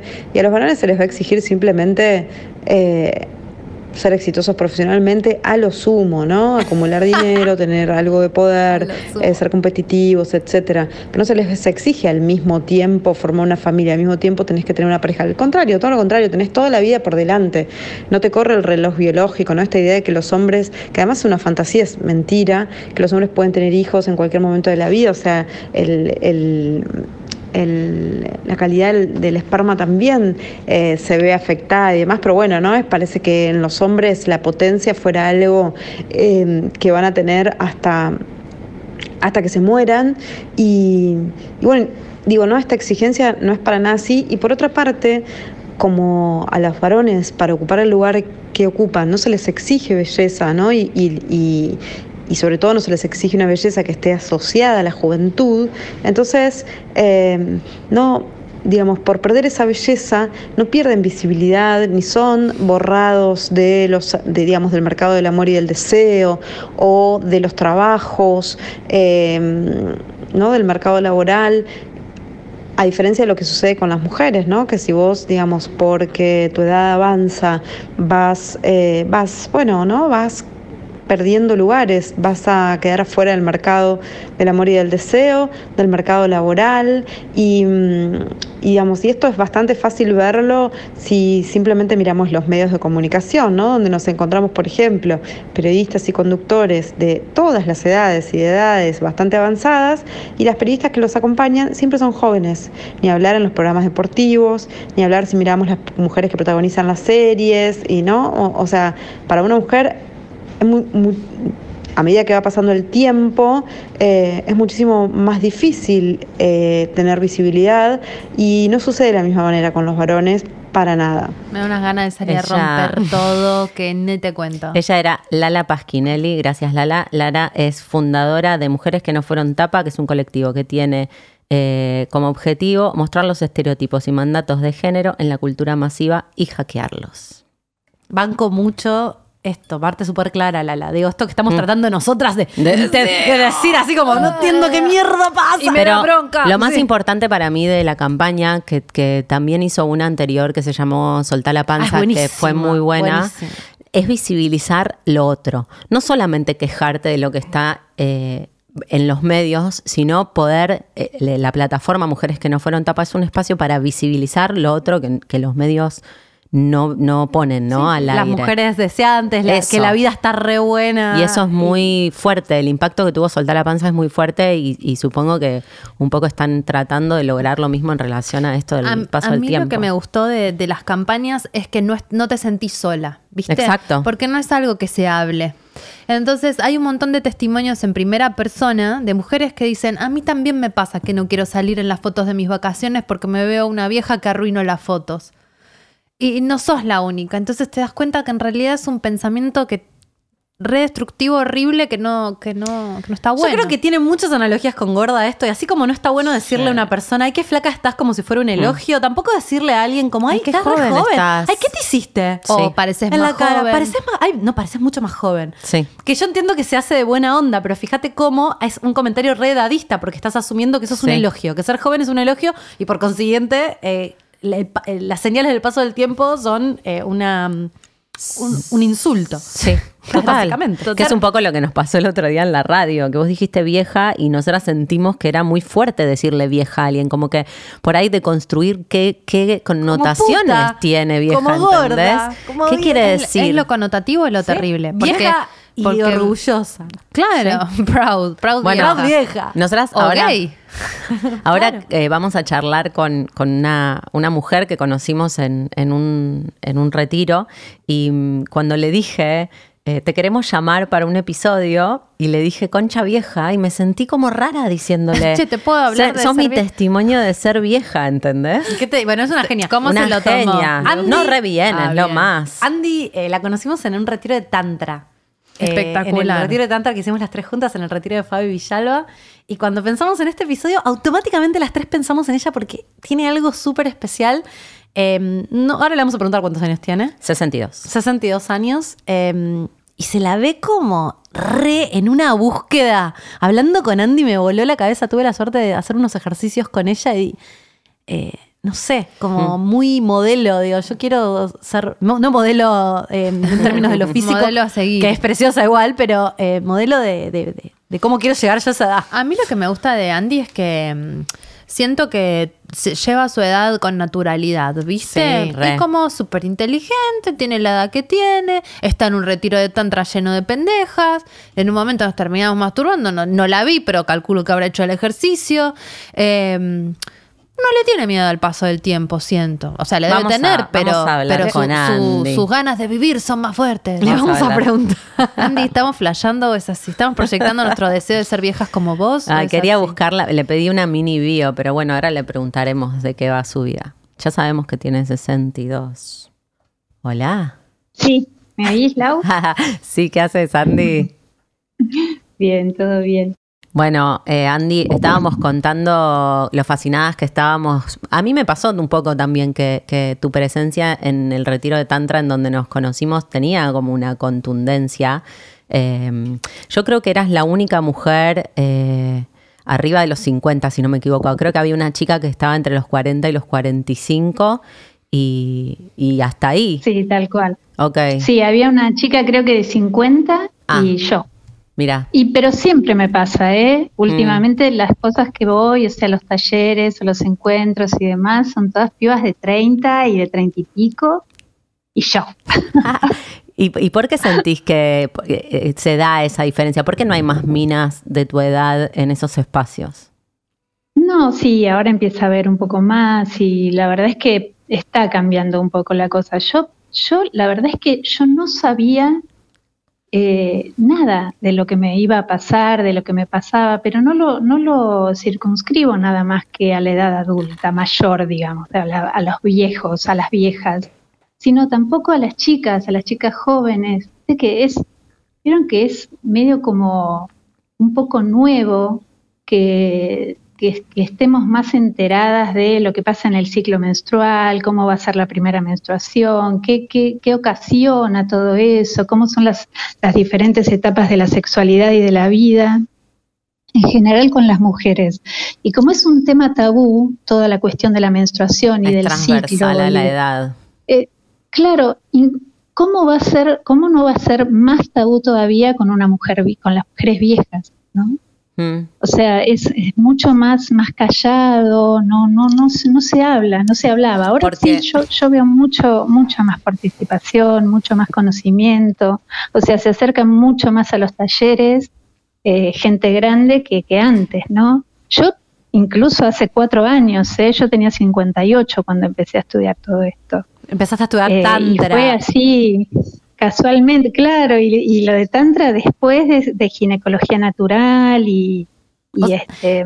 Yo, yo y- quiero saber una bueno. cosa, Andy. ¿Te- ¿Tenés esta sensación de que viviste tu vida de una manera y que en qué momento, eh, no sé, te jubilaste? ¿Cómo, cómo fue que hay algo que sentís que estás haciendo ahora que no tiene que ver con lo que hiciste antes? ¿Siempre estuviste interesada eh, en estos temas? ¿Cómo, cómo es eso? No, no, para nada. Por eso les digo, yo a los 58 eh, tuve un viaje con mis hijas a Berlín. Y ahí vivía Yara, mi sobrina, y empezó a contarnos, sobre todo se, se lo dio a mi hija menor, un libro de ginecología natural, eh, de Pabla Pérez San Martín, no sé si lo, lo Sí. conocen. Sí. Y antes de que yo lo leyera, me, me lo puse a leer y cuando llegué a la, a la parte de la plenopausia, yo no paraba de llorar. ¿Qué es la plenopausia, Lloraba. Andy? I- Ilústrame. La plenopausia es la menopausia dicho de modo muy bonito. Ah, Lo dice esta autora, Pabla Pérez, porque dice que es un periodo pleno de oportunidades y de potencial. Entonces, en lugar de menopausia, lo llama plenopausia Mm. en su libro. Entonces adoptamos ese, ese término, ¿no? Y- Entonces decía la plenopausia y todo lo que acarreaba y todo lo que traía este, de, de- de- de plenitud de oportunidades. Y yo ya estaba hacía rato en ese periodo, porque ya había dejado de sangrar completamente a los 52. Y yo lloraba y lloraba y decía, ¿cómo no supe esto antes? ¿Sentís ¿Cómo- cómo que, que si no hubieras agarrado ese libro, eh, tu estado actual sería otro? Sí, totalmente, saben que sí. No ¿Qué? sé, a lo mejor hubiera tardado más. Yo decía, ¿cómo no supe esto para enseñárselo a mis cachorros? Exacto. Pero también para amor mí, ¿no? libros. No, y la información, pienso, y que vos estés pudiendo decir esto acá y decir el nombre de la autora y decir este término, quizás alguien que está escuchando dice, ah, voy a... Para, escúchame, yo quiero saber más sobre la menopausia. Vamos a hacer un mini eh, corchete, un mini paréntesis. ¿Qué son todas estas posibilidades que se abren? A ver, contame, me interesa. ¿De qué te liberas? Y es un periodo donde, bueno, ya no tenemos tanto trabajo como antes, donde tenemos mucho tiempo para nosotras, donde se abre una cuestión de, de tiempo y de mirada, de mirada hacia nosotras. Ustedes saben que hay dos periodos, está la menopausia y la perimenopausia. La perimenopausia, que es un periodo anterior, ocurre unos 10 o 12 años antes de la menopausia. Uy, carajo, está pasando. ¿Estamos en esa? Sí, casi, casi, casi que pueden llegar ustedes dentro de unos un par de añitos. Pero yo, yo No, decía, pero Andy, ¿cómo los está. 40? Si son unas nenas, decía yo. ¿Cómo puede ser? Cuando lo empecé a estudiar no podía creer. Pero en qué consiste? Cerca de los 40. Y consiste en que las dos hormonas principales que tenemos sexuales en nuestro cuerpo empiezan a fluctuar y se vuelven medio locas. ¿Vieron que de repente puede, puede haber como periodos más abundantes o algún un episodio de sueño que se interrumpe o no sé, sudoraciones nocturnas o que te despertas sin saber eh, qué, qué te pasa o tener alguna irritabilidad o fastidio, que un poco uno dice, ay, no sé qué me pasa. Mm. Bueno, pasa que el estrógeno está fluctuando a lo loco y la progesterona se está retirando lentamente. Entonces esas dos hormonas sexuales que tenemos, que son las más importantes, que fueron tan importantes en nuestro ciclo menstrual para la productividad y todo lo demás, en este momento nos, juega como una mala pasada. Y entonces no sabemos qué nos pasa.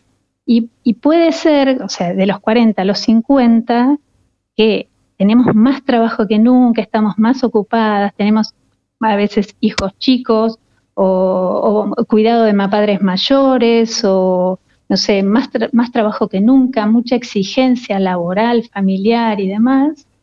Y entonces es como que eh, hay, hay toda una cuestión que uno se empieza a sentir muy vulnerable. ¿Pero por qué? Porque esas dos hormonas, que, que son las más importantes para nuestra sexualidad, se están comportando de manera diferente. O sea que el patrón hormonal que teníamos hasta este momento cambia. Mm. Y es, es un periodo muy muy, tumultuoso.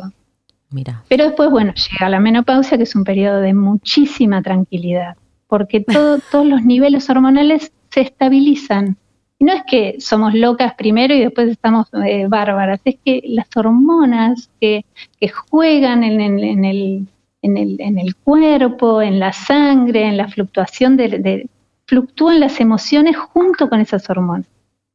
Esto es lo que pasa. Y Al entonces, final es la paz. La, la menopausia. La menopausia es como, uy, por fin, ya ni me importa, ¿no?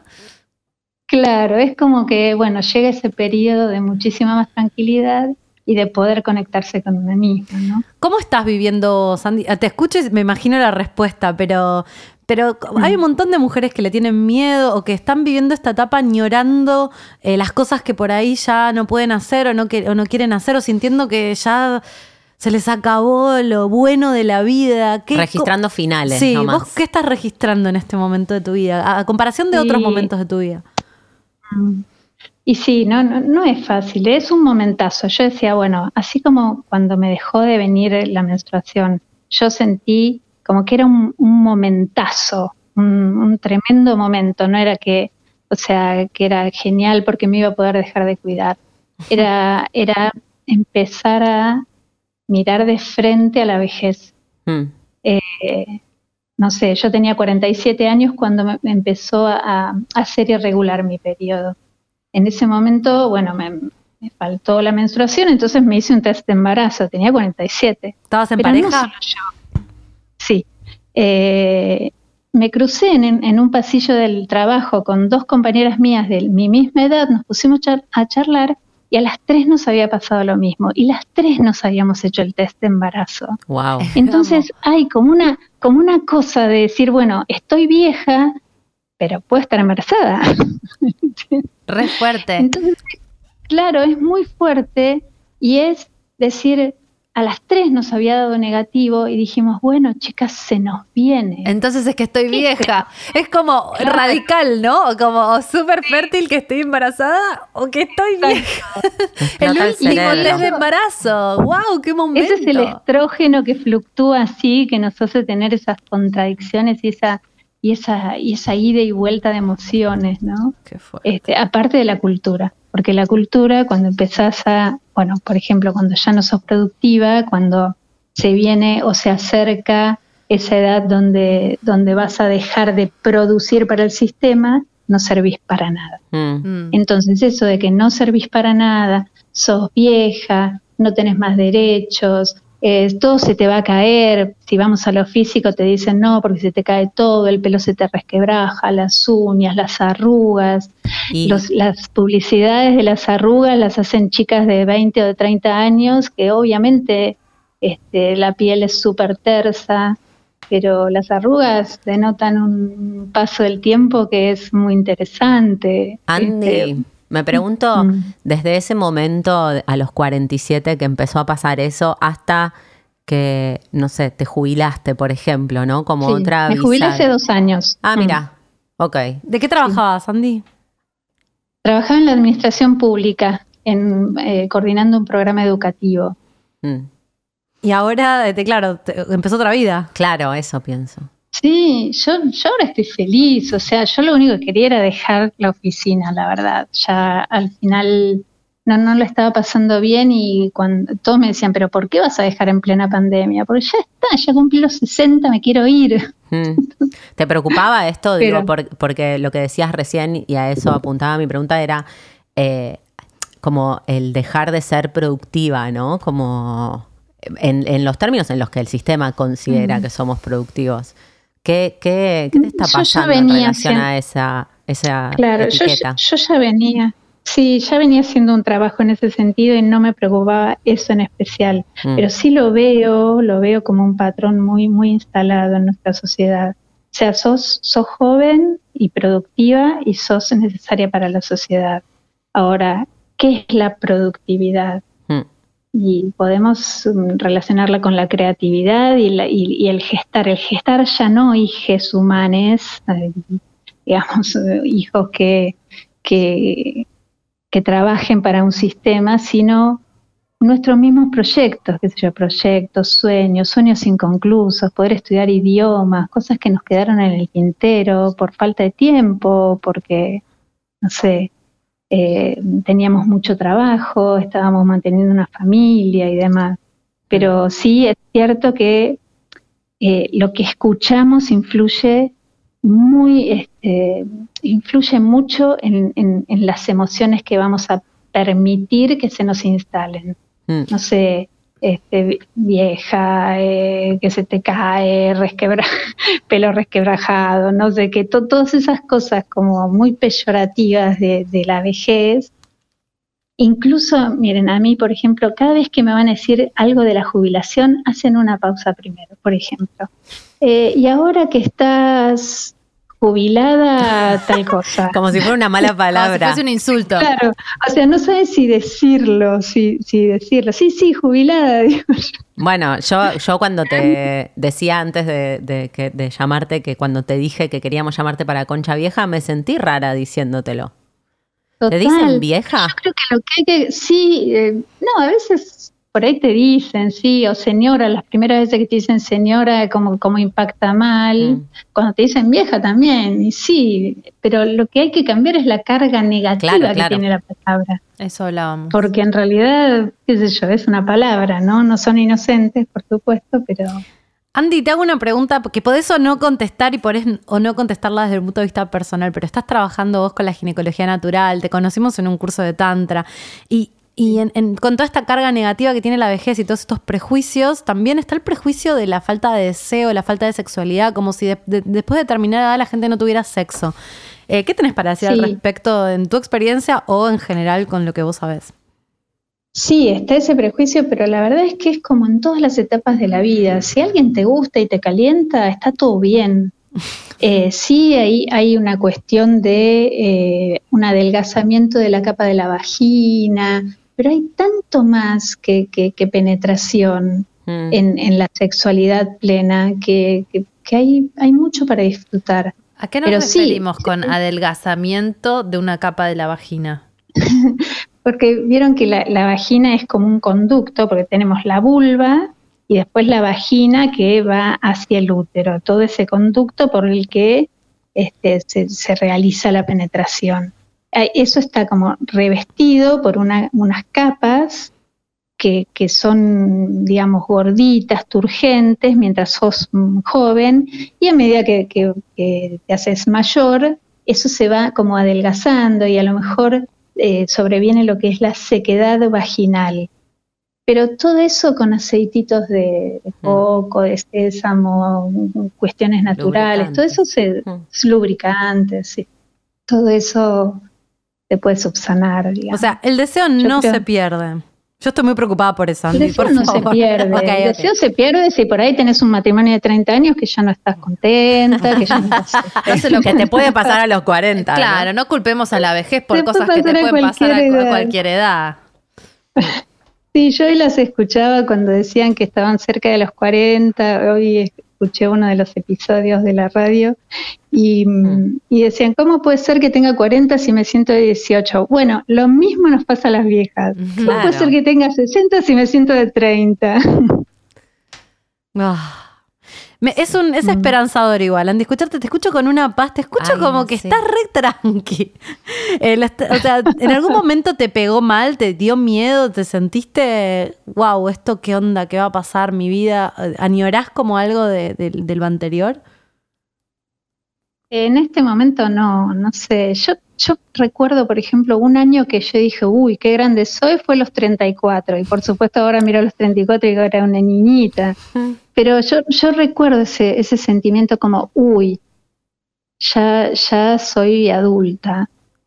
Eh, después otra cosa que, que por ahí me, gust- me gusta siempre contar es que como yo tuve eh, mi tercer hija a los 41, eh, yo pensaba en ese momento, bueno, me tengo que mantener física y mentalmente muy bien para poder acompañarle lo más posible. O sea, yo no me puedo permitir estar mal, no me puedo permitir enfermarme, así enfermarse poquito sí, pero no, no tener una enfermedad que ellos me tengan que cuidar y eso, porque yo tenía que acompañarle. Eh, y entonces pensaba, bueno, yo a los 60, 60 y algo, mi hija va a tener 20, no, no, no lo Mm. puedo dejar así tan solito. Mm, Así Y que sí. eso, yo creo que también, porque digamos que todo depende, cómo, cómo vivas tu, tu vejez, depende de un montón de variables, pero sobre todo de- del historial familiar, de las creencias, de las expectativas y de, de- de la cultura en la que estés, ¿no? sí. Andy, total. ¿y vos estás bueno, en pareja en este dicho. momento? No, en este momento no. Tuve dos matrimonios, uno de que duró, bueno, tuve mi primera hija en ese matrimonio y después eh, mis otros dos hijos en el segundo, que duró uno de unos 10 años y otro 20 años. ¿Y cómo vivís Pero la soltería? Hace mucho, ¿eh? Hace bastante que estoy. ¿Y cómo es como el 10 sol? años. ¿Cómo es el soltera a los de los 55 a los 65? ¿Cómo conoces gente? Asumo que por las cosas que decís asumo que tenés una vida sexual activa. Me encantó que dijiste me, puedo dejar de cuidar, ¿no? Como que uno piensa, menopausia fal no coge nunca más. Este, ¿cómo, vivís eso? Porque a nosotros nos da un poco de cosa.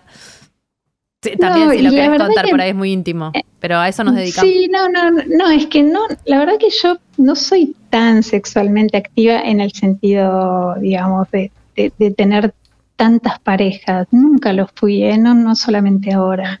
O sea, no sé, yo con los dedos de las dos manos por ahí este, me, me sobran. Mm, Porque tuve parejas largas y después cuando me separé tampoco fue que, que, que decidí enseguida tener, eh, buscar o pienso también que, que- que esas cosas no se buscan sino que llegan. Entonces, a veces, no sé, no, no, no, no estoy tan dispuesta a, a- a- a activamente buscar. mm. Pero sí, bueno, he tenido algunas, mm, eh, eh, eh, incursionado en algunas páginas y ese tipo de cosas, pero no, no, no me ha ido muy bien en eso, así que nada, que- pienso- no, no estoy, no estoy especialmente eh, preocupada por ese tema, Hmm. sino más bien por, no sé, por cómo sentirme bien desde la sexualidad en sentido amplio y estar abierta a que si aparece, aparece. Mm, Amo. Sí. Hermoso, no es tu prioridad. Qué placer que tu prioridad no sea coger. Dios te bendiga, Andy. Sí, no.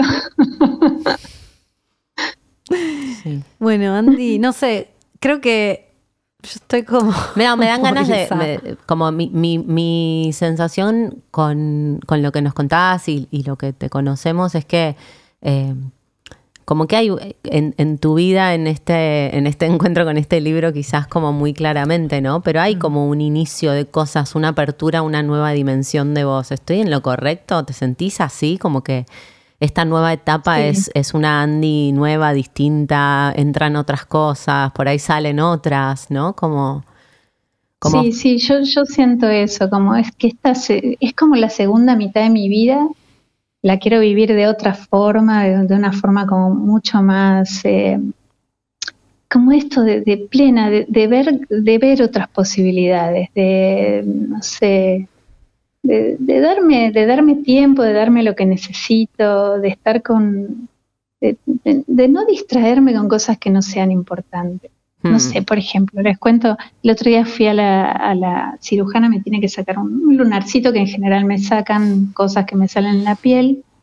Y entonces me decía de mis párpados que estaban un poco, que tenían demasiada Ah. piel, que me podía hacer una, una. Entonces yo digo, la verdad que no, no, no me interesa. Te agradezco, pero la verdad que déjame los párpados tranquilos. Yo pensaba, no sé, esas cosas nos distraen de lo importante. No sé, a mi edad, a lo mejor si me lo hubiera dicho 10 años antes, hubiera dicho que sí, pero, pero ahora no. ¿Por qué sentís no. que 10 años antes hubieras dicho que sí? Porque hay algo de lo estético en términos de, de seguir siendo de- deseada que era más importante antes que ahora. Por ahí sí, no sé, no sé, porque eh, a lo mejor, no sé, me importaba más cómo me veía, sí. Mm. Este, bueno, yo tengo, por ejemplo, cirugía en la nariz, yo a los 21 años me hice cirugía en la nariz. Mira. Eh, entonces, yo mm, volviendo la vista atrás, digo, tal vez no me lo hubiera hecho ahora con la edad que tengo, pero porque pasaron muchas cosas y, y, y, y ya aprendí que, que eso no es lo importante y que me distrae de, de lo verdadero. Qué No lindo sé. que a los 65, como en las vueltas de la vida, te vuelvan a preguntar si querés modificar tu cuerpo y digas que no, ¿no? Claro. Sí. Está No bueno. sé. eso. Bueno, Andy, Ah. muchas gracias. Bueno, qué lindo. Nos Gracias a ustedes. Nos dejas pensando. Cambió la energy. Estábamos Sí, un poco re. arriba y vos Estábamos con enojadas con el edadismo y vos Sí. dijiste, chicas, no se hagan No problemas. se operen los párpados, chicas. No se pongan botox. sí, sí, bueno, qué sé yo, yo sé que, que es complicado, pero trato de verle la, la cuestión positiva, la cuestión... Y realmente lo siento, ¿eh? Así. Mm, Lo sí. que pasa es que, bueno, sí, el- nuestra sociedad y nuestro entorno es complejo, Mm. nos tira siempre abajo, pero bueno. Gracias, Andy, sos un amor, te queremos. Gracias, yo también las quiero. Gracias. Eh, Andy da, talleres este, de mm, esta maravilla que es la plenopausia y la periplenopausia que nos está pasando, Sí, sí, chicas. no lo Que sabía, ¿Podemos pasar saber. datos de tu Instagram, Andy? Para que te Bueno, contacten. dale. Dale. Este, también es pedagoga menstrual y facilitadora de, RS, de RCU. ¿Qué es RCU? Respira. RCU es respiración circular de útero. Hermoso. Está Eh, Esa es una formación de un año, sí, que hice con Sophie Slobo Parisi, Qué lindo. que bueno, es una maestra en eso, lo, lo inventó ella, es como una respiración circular que te, te conecta mucho con tus órganos vitales, el útero, el corazón, la garganta, el entrecejo. Y también es y instructora de. Ah, perdón.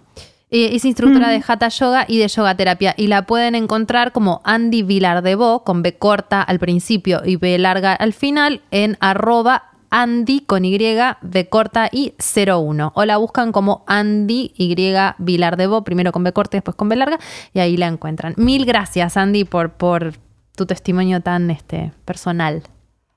Bueno, gracias chicas. Gracias, Abrazote. Andy. Abrazos. Y ahí está viendo su, su foto de, mm, de Instagram con sus arrugas y su, su pelo rubio entrecano.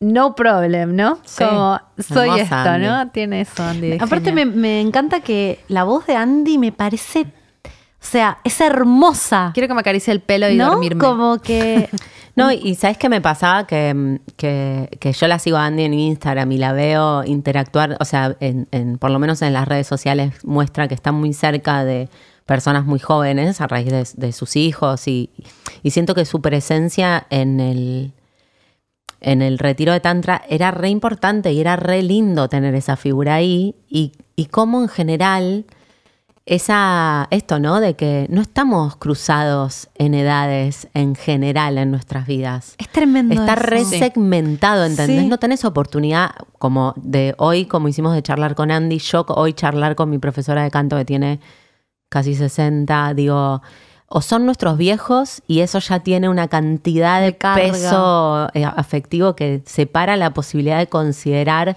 la voz de la experiencia, el recorrido, el encuentro de, de dos edades diferentes no está valorado.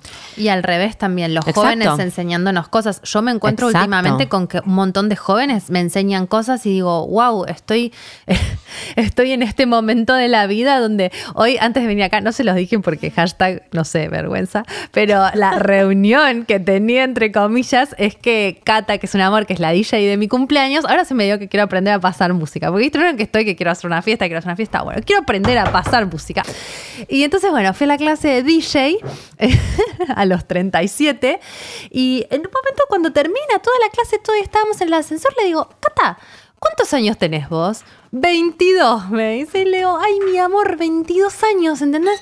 Y digo, qué hermoso esto, como que eh, el encuentro de la diferencia etaria tiene un enriquecimiento tan zarpado y ella tiene una- unas pilas, unas ganas de, vivir que digo, sí, quizás no es solo lo técnico que me está enseñando, sino me está contagiando un poco esa vitalidad. Y pasa algo re lindo cuando hay estos encuentros. Y siento que puede pasar entre los 37 y los 22 o entre los 37 y los 60 y pico que tiene Andy, ¿no? Como que es re dinámico y re bello lo que pasa en el encuentro. Pero estar abiertos a eso, ¿no? Considerar, escuchar, abrirse. Para mí somos la muy clave diferentes. es como hay gente que tiene sexualidad fluida eh, y género fluido, para mí eh, hay, hay que eh, ser edad fluida. Como que basta, no existen los años. ¿Cuántos años tenés? No importa. ¿Qué importa? No, para mí sí. ¿Qué tengo ganas de Bueno, hacer? tenés- No, tenés para mí que sí existen. Y más allá de eso, ¿Sabes por qué? El otro día no sé quién nos comentó algo de que nos hacíamos, de que decíamos como que sabíamos cosas que los jóvenes no y que eso era pensar que los jóvenes eran tontos. No, para mí es real que ¿Cómo? los algo así. Había un comentario en algún video que decía Ah, ustedes que se hacen las eh, o sea, están, están subestimando la juventud con algunos comentarios que hacen. deci- por decirse viejas. eh, Aprendan de nosotras que tenemos 40. Que bueno, ponele, aprendan de nosotras que tenemos 40, es un comentario medio boludo. Pero para mí lo- el juicio, el juicio, no, el juicio sobre si a los 40 sabes otras cosas, no diría más, sabes otras cosas que a los 20. Es re cierto eso. ¿Y por qué eso estaría mal? eso es verdad. Pero tenés- no estoy diciendo- No, no estoy diciendo que estés diciendo eso. lo, que, Jimé. lo que estoy diciendo es que a veces hay personas de 40 que tienen un montón de experiencia y hay gente de 20 de la que puedes aprender un montón. Y que muchas veces no define la edad que tengas, a pesar de que la experiencia es re importante. Yo re coincido que no podría ser la misma persona ahora que era a los 20. Pero cuando vos te mezclas y de repente hay personas de 60 en un mismo curso con personas de 20, pasa algo que no tiene tanto que ver con la edad. Incluso muchas veces en el encuentro erótico, donde por ahí estás con una persona que es mucho más joven y pasa algo que en un punto están los dos en el mismo lugar. Son dos, no quiero decir dos almas, pero, Son dos almas encontrándose. pero que a veces... No, igual te voy a decir algo. Allá ese encuentro de almas, siempre. La puta madre, tomé mucho ron, boludo. Lo que quiero decir es: eh, hay algo que pasa donde no hay diferencia y hay algo que pasa donde hay diferencia, no solo en lo sexual, ¿eh? Y donde hay diferencia y donde hay un enriquecimiento eternamente Total. Profundo en ese es, encuentro. re. Es maravilloso. No hay en que todos los borrar, aspectos. no hay que borrar la información, hay que deconstruir qué quiere decir tener 40. ¿Qué quiere decir, Laura, tal cual? No, no sé, cada uno, no sé, para mí, para mí esto que estoy haciendo que me re desafía a creerme que esto es 40. ¿Esto qué? Mi vida. Pero Bueno, ¿no te es. parece que tu vida de 40 no es lo mismo que la de un montón de mujeres de 40? Que no significa Obvio, tener pero a eso 40 voy. no marca un mojón sobre lo que sobre lo que tiene que ser, ni que para todo el mundo va a ser igual. Obvio. Lo que yo digo, yo entiendo lo que vos decís, ¿eh? pero también digo que estamos tratando, que es, que es como, es un borde muy finito, porque por un lado, intentar que la edad no exista más no es real en un punto, es, una info- es información. El tema es qué quiere decir todo eso, qué está, todo lo que tiene alrededor, que, que tener 40 implica un montón La de connotación, cosas. La vos. connotación, sí. Lo que pasa es que socialmente, si tenés 40, ya hay trabajos a los que no puedes acceder. Obvio. Eh, si tenés. eh, p- pasan un montón de cosas Obvio. que no son fisiológicas, que son simplemente de una cultura que valora determinadas cosas. Por eso esto de edad fluida me río. ¿no? Hay gente que está Mm. intentando que eh, optar como que realmente. Así como vos nacés con un género y podés optar por tener otro, vos tenés. eh, Hay gente que está planteando esta teoría. No estoy. No sé, tendría que Hay que ir pensarla más un poco. profundo. Hay que ir más profundo. Pero me parece interesante que haya gente que está diciendo, sin idea. Eh, Como alguien que conocemos Yo. que dice, yo tengo treinta y pico, no, bueno, yo creo que tengo 25. y bueno, yo me, pers- me autopercibo como de autoperci- 25. es muy buena. Sí, es La como yo quiero, quiero una beca que ya no te dan después de Exacto, los 30, no te Yo van. eso no entiendo. No te las dan. ¿Pero por qué? ¿Querés ser azafata? boluda. No podés ser azafata después de los 30. O sea, en algunas aerolíneas. ¿Querés ¿no? entrar a la obra social? No podés después de los 40. Pero sí, obvio. Puede ser que no, ¿eh? Es que por esas cosas también está la edad, imagínate. A la obra social decirle, yo, yo tengo 20 y Si tenés el lugar- 60. si el me lugar de- autopercibo 25. o sea, Claro. cobrame, Cobrame la que- mitad. Exactamente. Bueno, pero si me puedo autopercibir de, eh, digo, si el- pusiéramos más énfasis en de qué edad me, me percibo, autopercibo. en lugar de qué edad eh, Tiene tengo mi cuerpo. biológicamente. Mm. No sé, es- es- la tiro.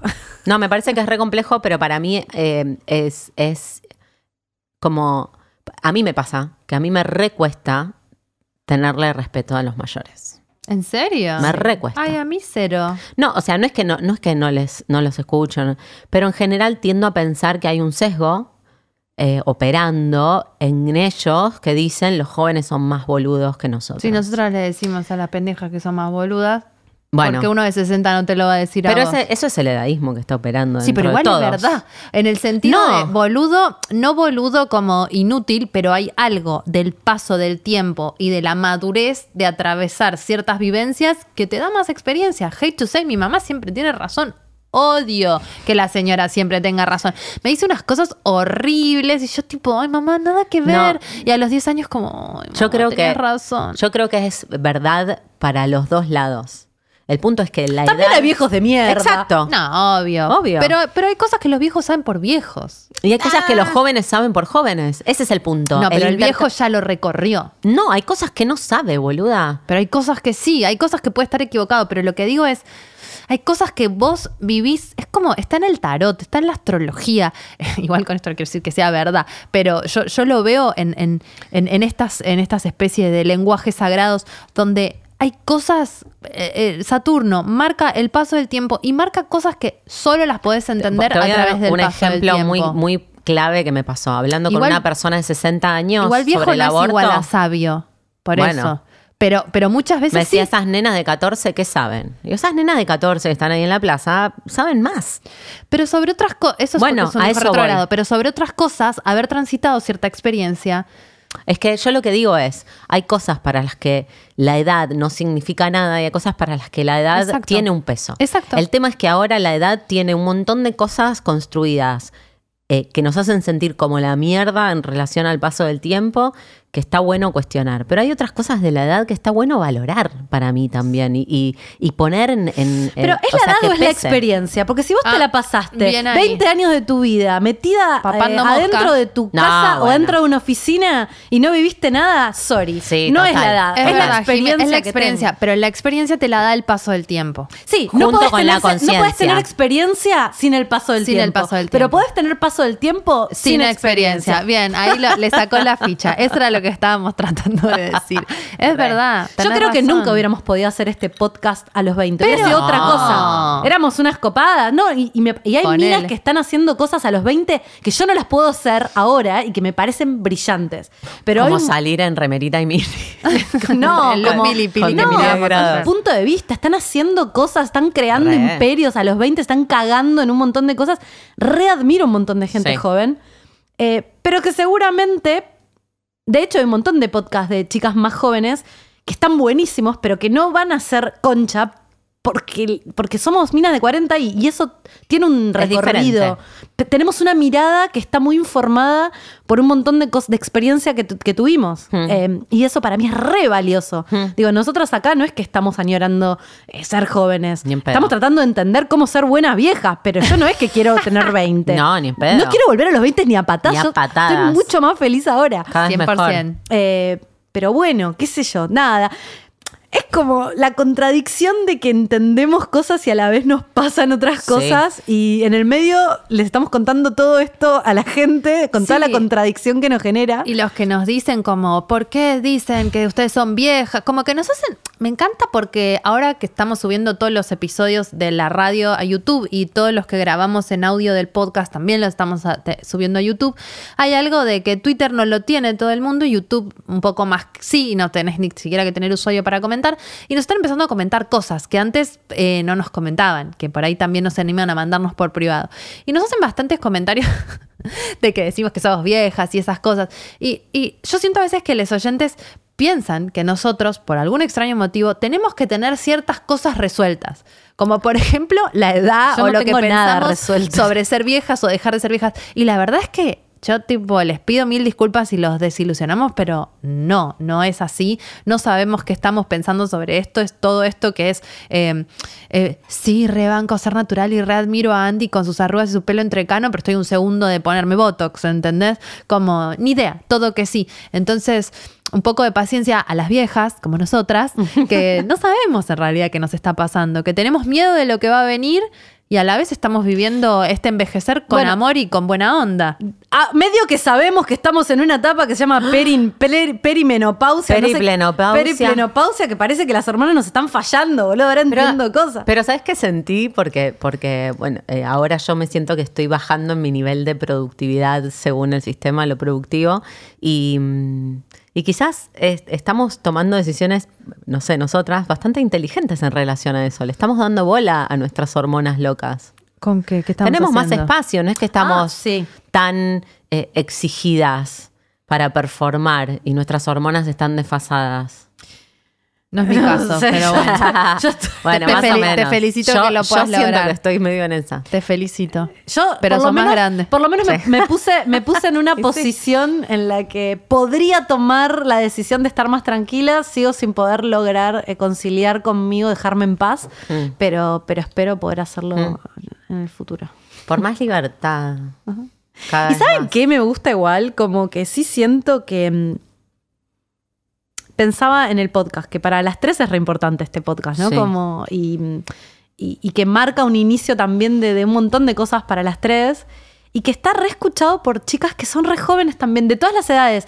Pero me, pero me acuerdo que a mí me re sorprendió al principio Sí. decir, che, Nunca una mina de pensamos. 18, 17, que me- a mí me parece que la tenía mucho más clara. ¿Qué, ¿Qué le parece que está bueno de lo que decimos ¿Qué, nosotras? qué admira de ¿Qué las, que- admira? de, de las preguntas que nos Claro, hacemos? y- ¿no? Y, me parece que es repotente mujeres eh, cada vez más grandes que hagan cosas y otras mujeres bancándolas, porque yo siento que concha es lo que es, porque hay una comunidad, Sí. hay minas que están ahí, que comentan, que se sienten interpeladas.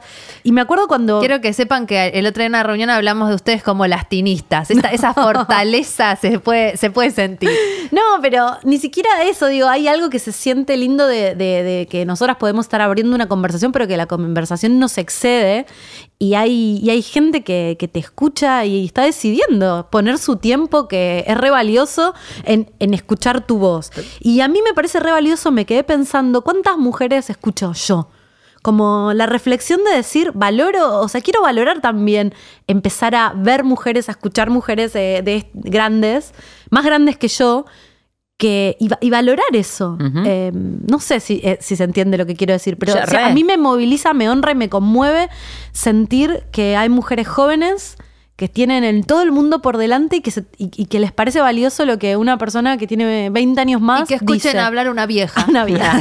No, pero eh, estoy de acuerdo. Es esto que decíamos, la sensación de cortar con Andy, mi sensación de hoy poder charlar con mi, con mi profe de canto es como, es re nutritivo.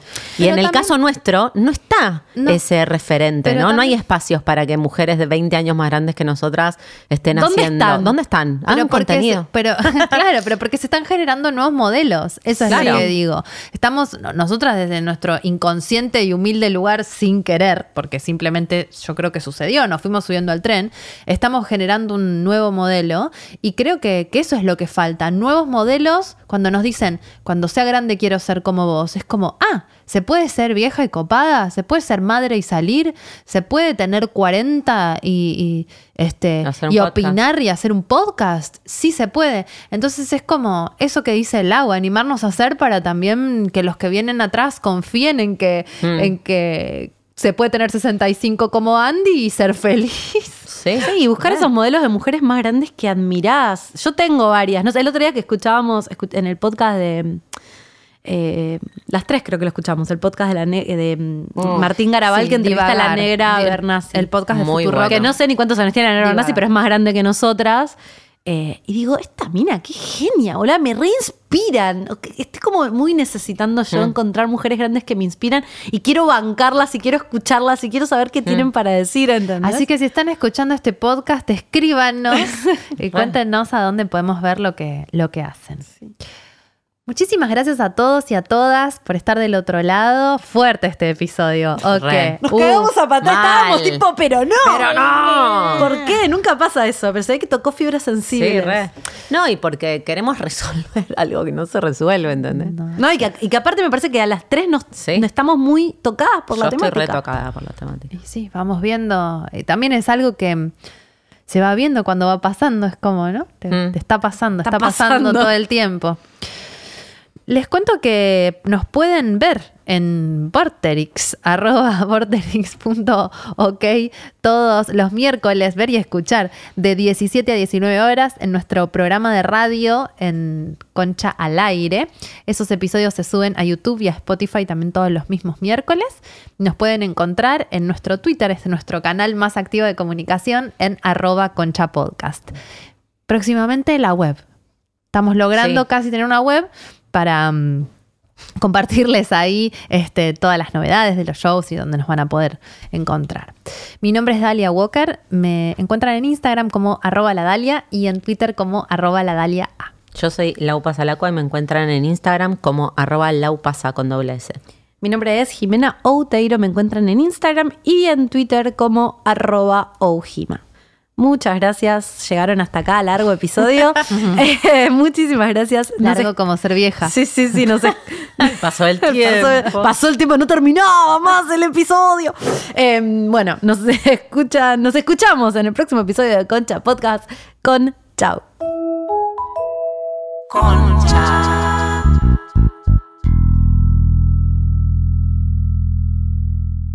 Siento que fue larguísimo o no. ¿Qué hora No, es? es de vieja, boludo. No, es largo, es largo.